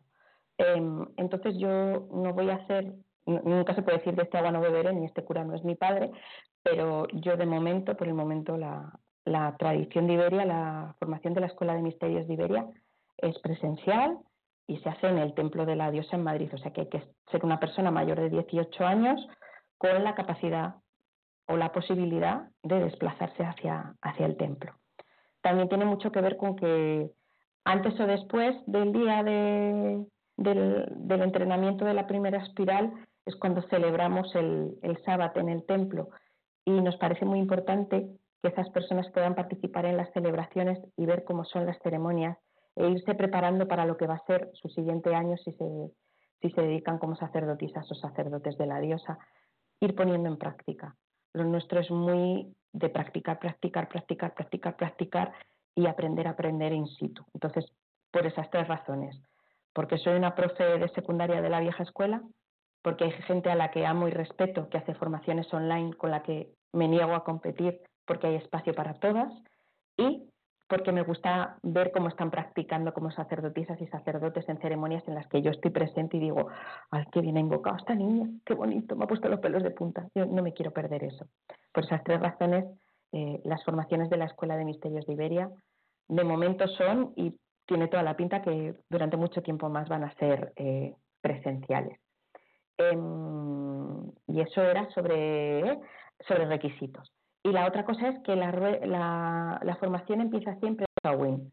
Si sientes el llamado en Lama, te tienes que esperar hasta que empecemos en Sawin.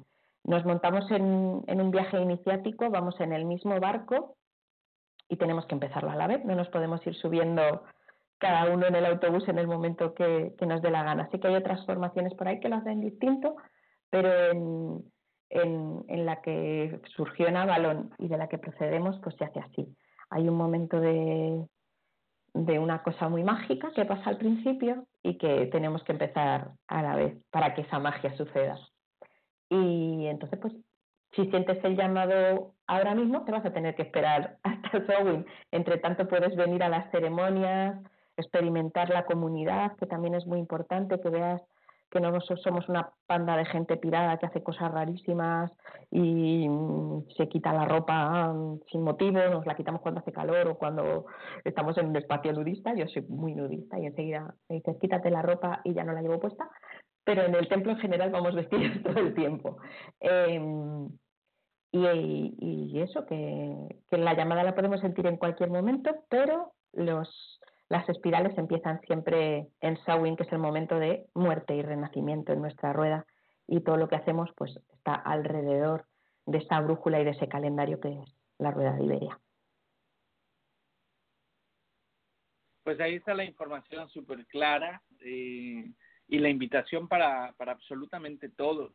Y fíjate que eh, una de las preguntas que te quería hacer, creo, desde el primer corte, desde antes del primer corte musical, era justamente acerca eh, de esta otra dimensión que, que tú a veces mencionas eh, y que yo, bueno, a falta de otra palabra o, o muy relacionado pues a mi formación, yo nombro mundo astral, ¿no? Pero que entiendo que es este otro lugar donde, donde tú puedes viajar y conectar con el mundo del espíritu, con la diosa, con el dios, donde quizá incluso tengas algún tipo de construcción, que yo llamaría construcción astral, algún templo o algún sitio que puedes visitar, y que yo entiendo por lo que platicamos hace ratito, que quizá es uno de esos misterios o es una de esas cosas que, que aprenderán en profundidad en la tercera eh, espiral eh, dentro, dentro de la escuela de misterios.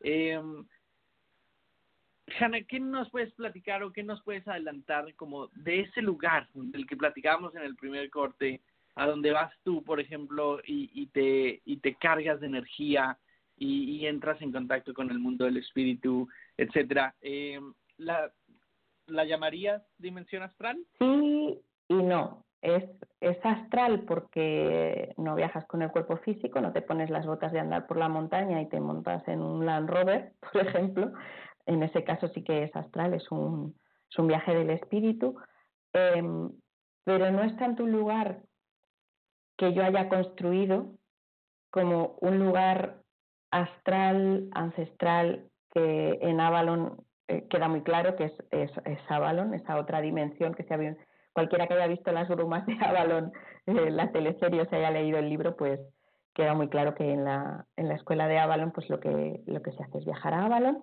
y en la escuela de misterios de Iberia viajamos a, a una dimensión escondida también de, de, de, nuestra península ibérica que tiene unas cuantas cosas en común con Avalon y otras distintas y que se va desvelando, como tú muy bien has dicho, poquito a poco a lo largo de las espirales. En la primera espiral se les da un par de pistas, en la segunda unas cuantas más, y la llave para entrar y, y visitarla y el nombre y el espacio y todo esto pues se va desvelando a, a lo largo de, de, las espirales. Por experiencia con lo que pasó con Avalon, a mí me gusta mucho mantener el, el, el misterio y el secreto, pero casi ya me ha dicho un par de veces que que es, una, es un misterio y un secreto con fecha de caducidad, porque poco a poco, eh, no tanto el procedimiento como para llegar, como el nombre y las características, pues se acabarán difundiendo, pero bueno, que sea de una manera natural porque a alguien se les escape y que no sea la bocazas eh, la tutora de la Escuela de Misterios la que lo cuente por la radio, que podría pasar porque todos sabemos que Hanna de Madrid es pelín boca chancla, pero, pero sí, es un, es un espacio más o menos astral, pero que está dentro del mundo de, de, lo simbólico y del inconsciente colectivo. No es tanto como yo viajo al astral de manera voluntaria, sino que es un lugar que, que existía y que existe y que va a seguir existiendo, que estaba olvidado, pero que ya, ya existía desde el pasado y del que se hablaba en, en textos griegos y en textos romanos y que es un sitio muy especial al que dejar. Y hasta ahí puedo leer. No te preocupes que si vas a hablar de más, te interrumpimos para que quede ese misterio ahí, porque es que es súper importante y ahí quería ir también a, la importancia del misterio, ¿no?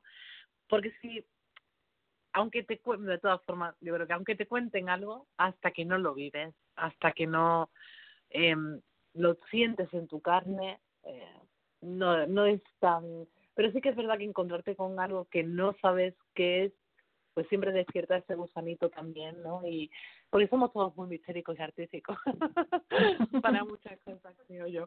Eh, justamente ahora me, Marianne se acaba de incorporar al chat, nos lleva escuchando desde el inicio, pero no ha, no ha podido incorporarse antes, así que aprovechamos para saludarla. Ahora que precisamente tú la nombrabas, fíjate, la invocas y aparece. Ese es el claro, eso es mi hermanita, la llamo muy bien, necesito un cuerno, me lo presta ella. ¿Qué voy a decir yo de Marianne que no sean cosas buenas? Claro que sí, lo mismo que decimos todos los demás, porque al final, pues esa comunidad, pues nos ha traído mucha gente muy buena, ¿no? Y eh, lo comentabas al principio, te rodeas de personas o te has rodeado en estos años de personas que son maravillosas, ¿no? En, su mayoría y que y que pues completan la experiencia, ¿no? Eh, ayudándote pues, como profesoras, como tutoras, como acompañantes de gente que va entrando, eh, como sacerdotes y sacerdotisas que trabajan desde otros puntos que no son la enseñanza, ¿no? Y que finalmente todos aportan. Eh, creo que la siguiente pregunta eh, la hacemos siempre también y creo que es importante y es que tú crees que hay algo súper importante que no hemos tocado y que quieras tocar ahora y que digas desde que se me acabe la cinta no puedo pasar o no puedo marcharme sin decir esto o sin hablar de este tema? Uf, pues me acabo de quedar súper en blanco. no sabía yo qué decirte. Mm, prefiero que me hagáis preguntas, siempre me, me ha funcionado mejor. No, eh, nos falta un corte musical en, en un par de minutos y, y ese podría ser un buen momento para que los tres pensemos eh, en, en algo que nos esté faltando preguntar. Yo, por supuesto, eh, algo que siempre, siempre pregunto, y por ejemplo, se lo pregunté hace que fue dos semanas a, nuestra querida Gaia Soler, que estuvo con nosotros hablando precisamente de Greencraft. Eh, le preguntábamos algo que está, por ejemplo, en tu biografía, en la, en la pequeña biografía que compartimos, que además eh, amablemente nos proporcionaste en encuentro eh, cuando arrancamos ese proyecto, cuando tú dices eh, de ti, feminista radical, ecologista hasta la médula y pacifista porque sí. Eh, me acuerdo que, siempre solemos preguntar, y se lo preguntamos a Gaia, eh, si tú piensas que el practicar una espiritualidad, el tener una religión, es un acto político en sí mismo, ¿por qué y cuál es su importancia? Y bueno, me gustaría hacerte también a ti esa pregunta. Pues yo creo que todo lo, esto es una frase clásica del feminismo con la que concuerdo mucho, que es que lo personal, lo íntimo es político. Eh, no somos compartimentos estancos que, que podamos separar. En realidad, como, como muy bien sabemos desde el paganismo y desde las religiones de la tierra, todo está interconectado. Entonces, mm, para mí, ser pagana y ser pagana dentro de la tradición de la diosa es un acto de rebeldía política también. Es un acto que quiero que cambie el mundo. Yo que, admiro muchísimo a Starhawk y que he tenido la enorme suerte de compartir ratos con ella, es el espejo en el que me miro y, cuando mm, tengo un momento de bloqueo de ¿para qué mierda estoy haciendo esto? Eh, la respuesta siempre es para cambiar el mundo y para que quienes vengan detrás lo encuentren mejor. Entonces, para mí ser pagana me ha unido a ser feminista, que es la idea radical de que las mujeres somos personas también. Es la idea radical de que independientemente con lo que rellenes la parte delantera de la ropa interior, tienes los mismos derechos, los mismos deberes y sobre todo y por encima de todo la misma dignidad, que ya basta de ir clasificando a las personas por, por lo que tienen entre las piernas, ya, ya basta, es absolutamente irrelevante y es algo que viene pues desde el patriarcado, así sabemos cómo tratar a la gente según lo que le puede dar a este sistema que nos ha fagocitado y que, y que tanto daño nos ha hecho. Entonces, para mí, eh, pertenecer a un movimiento pagano y no ser feminista, y hay, hay bastante gente así, em, es algo absolutamente cortocircuitante en mi cerebro. Yo no, no, puedo, no puedo separarlo. De hecho, una de las cosas que a mí me expulsó de una patada de la Iglesia Católica en la que me crié es que con mi feminismo se llevaba de patadas. Yo era una ciudadana de segunda categoría. Y entonces, como feminista, en mi práctica espiritual, lo que pretendo no es darle la vuelta a la tortilla, que es lo que entenderían algunos, que las mujeres mandemos y los hombres queden supeditados y que no se puedan abrir una cartilla del banco y no tengan decisiones en la familia, no lo siento, no estamos dándole la vuelta a la tortilla, estamos haciendo menestra de verduras, que es un plato completamente distinto. Queremos que todas las personas, independientemente de su genitalidad, de su opción sexual y de cómo manifiesten el género en sus vidas, sean iguales, porque es un asunto suyo, de su ropa interior y de cómo se la pone. Fin de la cuestión. Y eso es respecto al feminismo. Por eso en la Escuela de Misterios formamos sacerdotisas y sacerdotes y si nos viene una persona eh, que no se defina con ningún género, que sea de género fluido, de género no binario, le hemos creado el término sacerdotise, salvo que quiera mencionarse con otro. Eh, somos muy, muy, muy respetuosos y respetuosas en, en, este, en este aspecto. Eh, respecto a lo del ecologismo, es que a mí me, me cae de cajón. Si considero que la tierra es sagrada, que soy parte de la tierra, que, que, somos una espiritualidad de la tierra, que vivimos la rueda del año y que sabemos que todo está interconectado, no queremos contaminar porque sabemos que esa polución, esa mierda, hablando en plata castellana, que estamos lanzando a la Tierra, que es una pelota redonda y que no hay afuera, está todo junto, me va a acabar llevando a mí, a la comida que me como y me va a envenenar. Y sobre todo, si la Tierra es sagrada, la tengo que tratar como sagrada por completo. En, la tradición de Avalon y en la tradición de Iberia no cerramos círculo como en, como en otras tradiciones paganas. Nosotros llamamos a las diosas del este, del oeste, del norte, del sur, de, de, los puntos intermedios para que vengan desde lo más lejano hasta el lugar donde nos encontramos y así bendecimos toda la tierra con el poder de nuestra intención y por nuestro amor a la diosa. Así que nuestro círculo es el planeta completo. ¿Cómo podría ser que yo no fuera ecologista si me paso la vida bendiciendo la tierra? ¿Cómo puede ser que yo tenga un coche que contamine? Pues no, no tuve coche hasta que no me pude pagar un híbrido y no me he comprado un eléctrico porque no tengo dónde enchufarlo, que fue la gran pelea con cónyuge. Quiero un eléctrico, quiero un eléctrico. Vivimos en un octavo, no puedes enchufarlo. pues quiero un eléctrico, cómprate un híbrido. en cuanto tengamos donde enchufarlo, yo me compraré un eléctrico para que, para que contamine menos. Y en cada reunión de vecinos yo propongo que pongan una placa solar y quedo como la loca del barrio, pero no pasa nada, porque poquito a poquito igual voy convenciendo a alguien. En el instituto formo parte de la gente que está separando las basuras y echando la bronca a quien pone el plástico donde no debe e intentando que hagamos compost, intentando hacer un huerto, porque las distintas partes de mí, yo soy Cris Perales en el DNI, bueno, soy María Cristina Perales Fernández en el DNI, pero eso no se separa de Jana de Madrid, la sacerdotisa que soy. De hecho, todas las partes de mi vida están conectadas. La gente de mi instituto saben que yo soy sacerdotisa pagana, pues me parecería muy mal que hubiera ahí un señor dando religión católica que todo el mundo sabe que es cura y no pudieran saber lo mío. Pues claro que sí, no hay nada vergonzoso.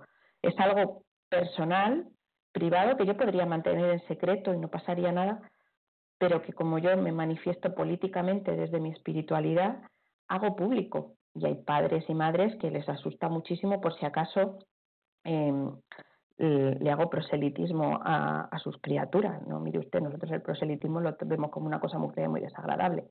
Eh, entonces, pues sí, pagana, feminista, ecologista y pacifista porque mantengo esta visión del Mother World.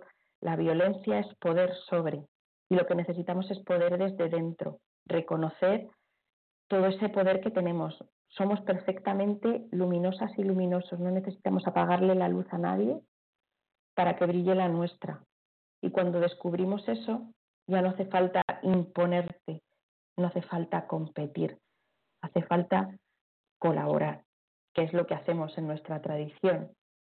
Cuando yo necesité ayuda en las primeras espirales para las ceremonias de dedicación, porque éramos cuatro gatinas y montamos una muy, muy tocha en cada dedicación, Marian, que pertenece a otra tradición, vino a ayudarme. Y Marian sabe que si me necesita cuenta conmigo. Y la gente del templo de Sabadell sabe que cuenta conmigo para lo que necesite y que me trasladaré a donde haga falta. Mi, mi querida Irán de, de Navarra sabe que cuando hemos ha necesitado ayuda para iniciar sacerdotisas de Mari, allá que hemos subido. Va de eso. No importa, yo no necesito tener 200 alumnos a 1.500 euros para hacerme millonaria. Mis tres espiralinas de este año me vienen perfectamente bien. Son las que necesitamos, son las que han venido de manera perfecta, no hacía falta ni una más. Yo no compito, yo les giro la paz, la paz sobre todo dentro de mí. No me peleo con la gente. Si hay alguien que no me aporta en mi vida o que me, o que me hace conflicto o que me hace ruido, lo más probable es que la silencie de hecho, ni siquiera bloqueo gente. Yo simplemente les dejo de seguir, les silencio para que no me hagan ruido, porque sé que a lo mejor en algún momento me pueden necesitar, pueden cambiar de idea, pueden entender mi punto de vista que en otro momento les parecía tan horrible y horroroso, porque me ha pasado estar en profundo desacuerdo con alguien y luego volverme a acordar. En un momento de nuestra vida, Gaia y yo, que formábamos parte del primer cover, nos enfadamos muchísimo, horriblemente, y nos separamos todo lo lejos que pueden estar separadas dos personas. Y la vida nos volvió a reunir y bailamos juntas cada jueves, cada una desde su tradición, pero cogiditas de la mano. Y no hay cosa de la que esté más orgullosa que de haber superado esa diferencia y aunque ella esté en Greencraft y yo en la tradición de la diosa, nos podamos sentar juntas tomando un té, nos podamos ir a bailar y trabajar juntas por el lobo o por la naturaleza de Iberia. A eso me refiero con pacifista.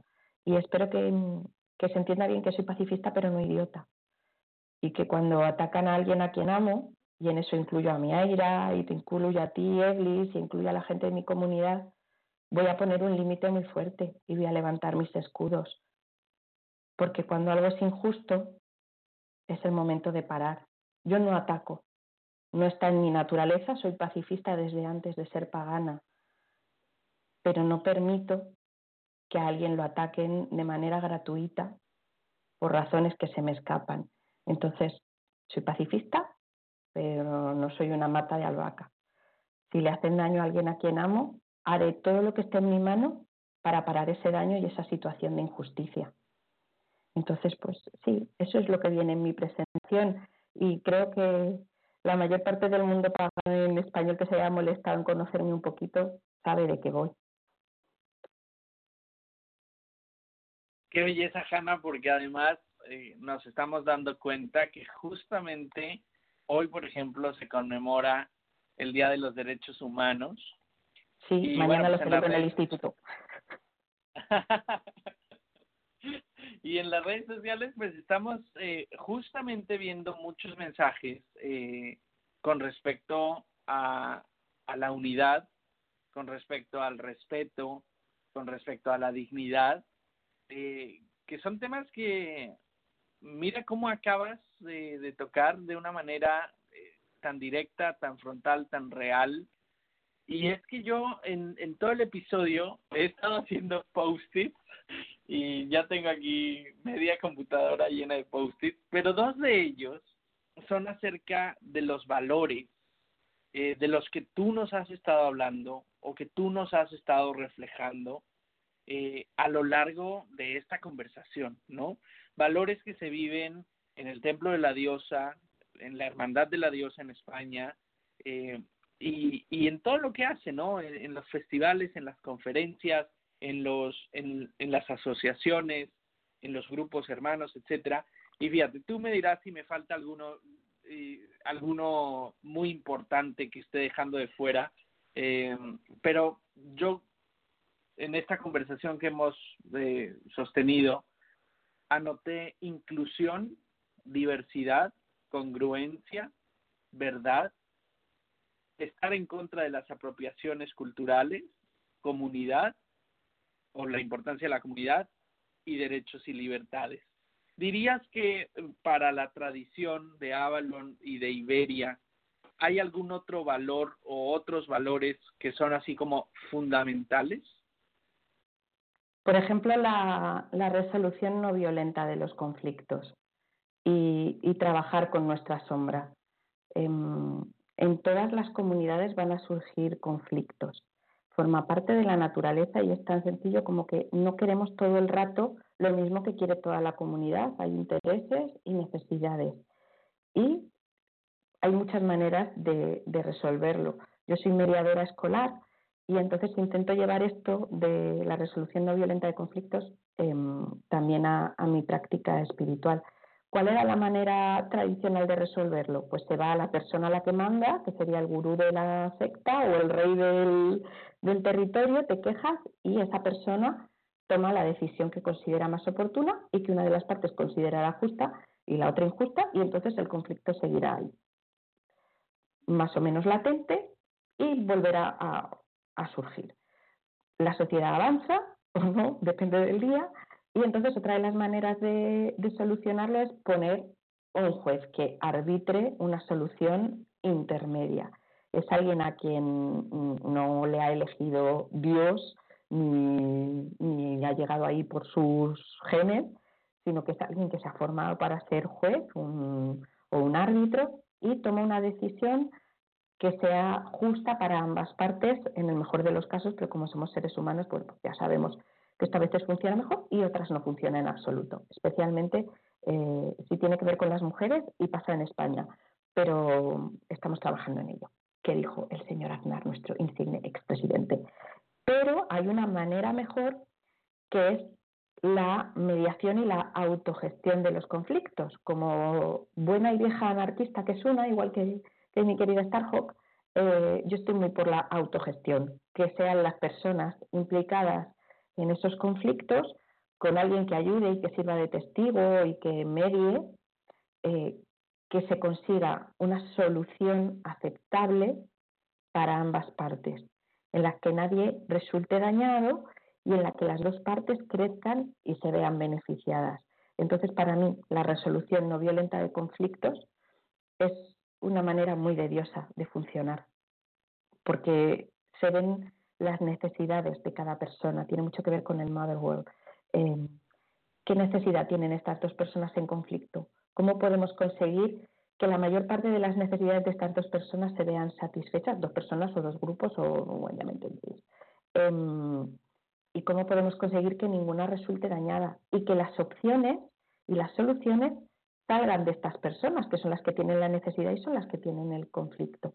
Entonces, eh, una de las cosas que, ha surgido de este movimiento interno que hemos tenido en el templo eh, es a ver si a ver si les mando, mm, les sigo diciendo, pues todavía no nos lo has mandado, asquerosa, eh, un manual de, formación en resolución no violenta de conflictos.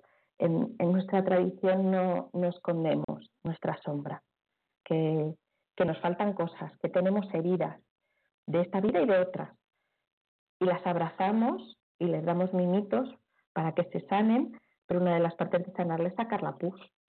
Si metes toda la basurita debajo de la, de la alfombra, eh, al final acabas con una montaña y te tropiezas. Entonces, mm, en nuestra tradición y en nuestra comunidad no escondemos las partes feas. Reconocemos esas partes feas, que también son parte de la diversidad, las abrazamos y les damos toda la atención que necesitan para transformarlas. Igual esa también sería otra, transformación. Bellísimos y los estoy agregando los tres, resolución no violenta de conflictos, trabajo con la sombra y transformación, Hanna. Gustaría ir a una breve pausa musical eh, de Negro y Blanco, que es un grupo pues eh, insignia yo creo en voces y en Pagan Tonight, eh, tanto en español como en inglés, pero bueno, sobre todo para los programas en español, porque su discografía siempre ha estado presente desde el inicio de Pagan Tonight en español hace ya más de cuatro años.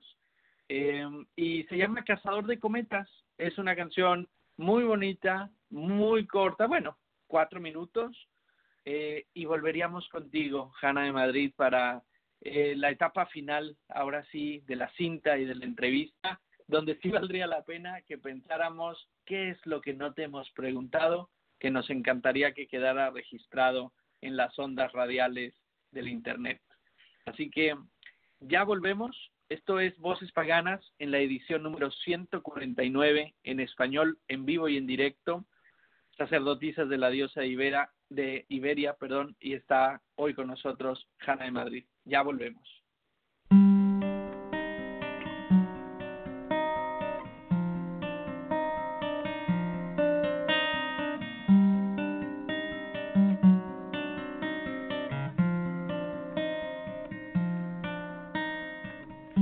Perdí tu rumbo y al final, tarde me di cuenta que tu estación de estrella fugaz ya no regresa. Llenas tu silencio y te apartas de mi voz como mares sin luna llena. Pero en mi arena corazón se quedó tu calor y hoy no es lo mismo cazar cometas.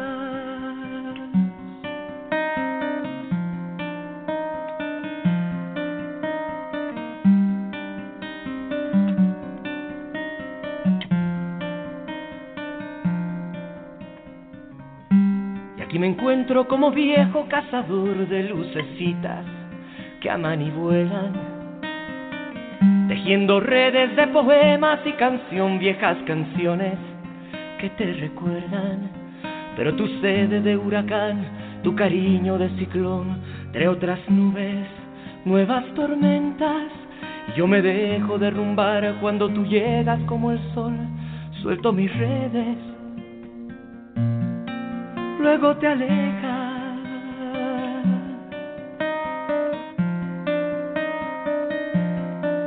Pero no importa corazón, yo seguiré esperando aquí, observando el universo.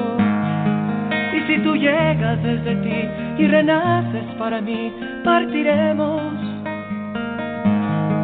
Pero no importa corazón, yo seguiré esperando aquí, observando el universo. Si tú llegas desde ti y renaces para mí, partiremos, partiremos.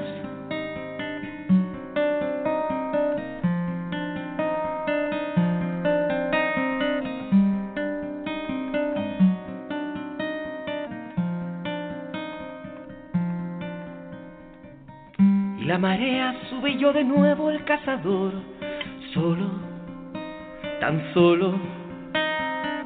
Hay mil estrellas y ninguna en su esplendor lleva tus ojos, tus ojos, y cubro este vacío de razones sin razón, persiguiendo luces ajenas, pero en mi arena hay amor, tu rastro se grabó y hoy no es lo mismo.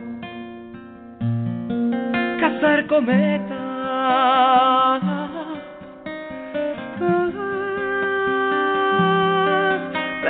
Importa corazón, yo seguiré esperando aquí, observando el universo. Y si tú llegas desde ti y renaces para mí, partiremos. Pero no importa corazón, yo seguiré esperando aquí, observando el universo. Y si tú llegas desde ti y renaces para mí, partiremos. Partiremos. Partiremos.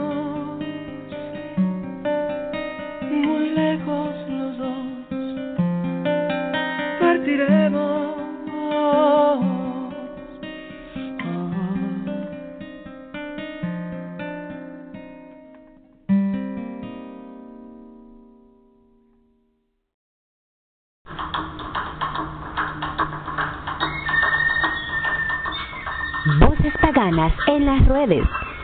Twitter, Instagram, Facebook y Sky. Búscanos. Voces Paganas.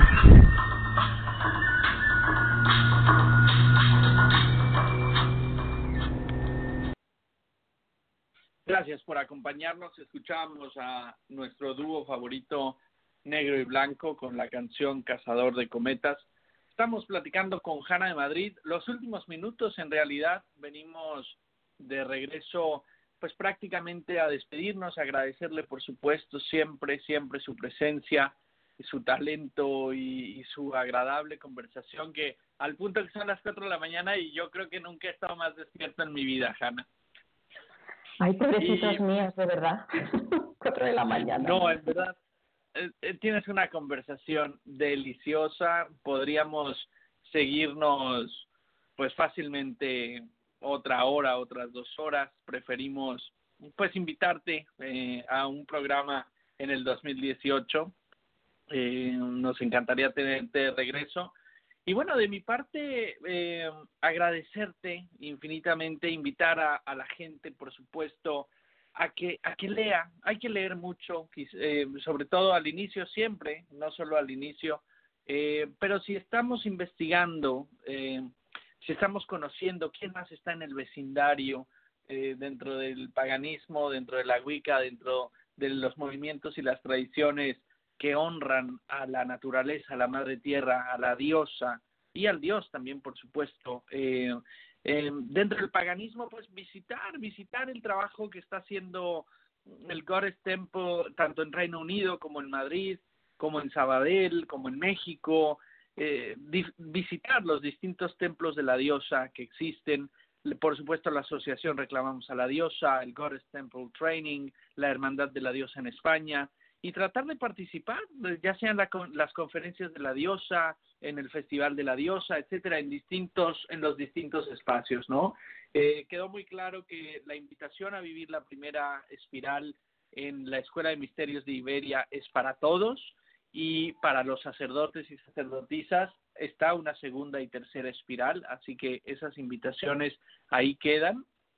Y, y bueno, hemos platicado, yo creo que te hemos entrevistado de todo y además eh, de- con, con un bueno con, con un talento como el que tú tienes para para hablar eh, pues creo que has contestado a todo de una forma extraordinaria muy muy bonita eh, qué nos faltó preguntarte Hanna Eh, qué estamos dejando atrás o qué te gustaría dejar registrado en, la red en, el aire en este momento Pues yo creo que menos la talla de la ropa interior, me habéis preguntado de todo, muy bien preguntado y, muy, muy abundantemente y con, mucho respeto que se agradece muchísimo. Y mm, creo que no me queda nada en el tintero. Eh, en cualquier caso, si alguien se ha quedado con, con una duda, con un misterio que les pueda resolver, de los que no puedo, tienen que experimentarlo de otra manera. Eh, soy una persona muy, muy accesible por redes sociales, hablo hasta con robots de vez en cuando, así que siempre se me puede pedir amistad y mi, mi Facebook, sobre todo mi Instagram, mi Twitter, está abierto a cualquier buena persona pagana que venga con respeto y con, con, ganas de intercambiar y de hablar, aunque sea de una tradición completamente distinta a la mía, siempre va a ser muy agradable. Y si están por Madrid, pues en el templo o en un bar siempre nos podremos tomar un líquido caliente y, intercambiar pareceres de vida. Así que yo creo que no me queda nada más que decir, que, que espero conocer mucha más gente y establecer muchos más lazos a lo largo de estos años. Lo más valioso que me llevo del camino de la diosa es todos los lazos y todas las relaciones que he ido estableciendo a lo largo de, de todo este tiempo, que me ha dado posibilidad de, conocer a gente a la que no hubiera visto nunca de otro modo. Y son almas muy bonitas, así que estoy muy agradecida, como a este programa también. Como bonita es tu alma, hija mía. Estamos muy contentos de que hayas estado con nosotros hoy, muy agradecidos. Sabemos que te has pegado un buen madrugón, aunque sea lo común en tu vida. Pues no sabes más poder echarle la culpa a otro. Échanos la culpa de tu madrugón si quieres. Eh, de verdad que ha sido maravilloso escucharte, que nos compartas. Seguro que hay muchas cosas que podríamos haber preguntado, pero ahora mismo ya no se nos ocurren. Sí que que sepas que esta es tu casa, que tienes la puerta abierta para venir a voces cuando tú quieras, hablar de lo que tú quieras, eh, a contarnos tus proyectos, tus ilusiones, tus ideas o, o, lo que quieras contarnos.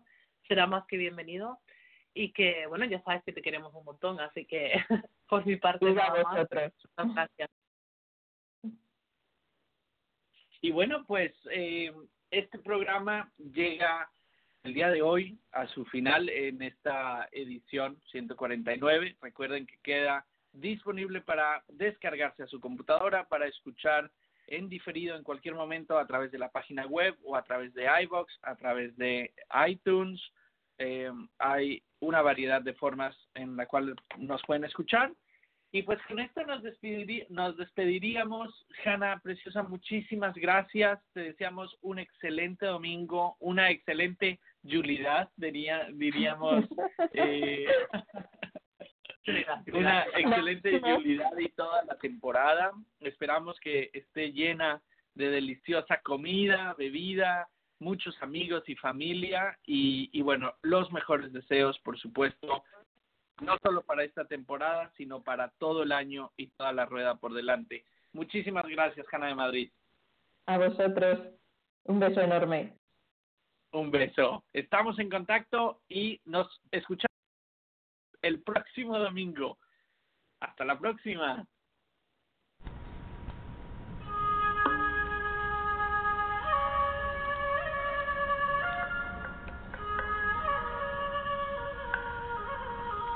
Estuviste en Voces Paganas. Hasta el próximo domingo a las 18 horas de Centroamérica. Esto fue Voces Paganas. Siendo uno, somos todos. Siendo todos, somos uno.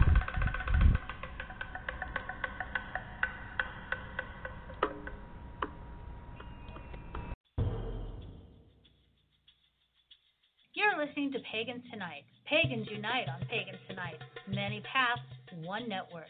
For over five years, we've been the place to connect with the best, brightest, and most trusted voices in the pagan world.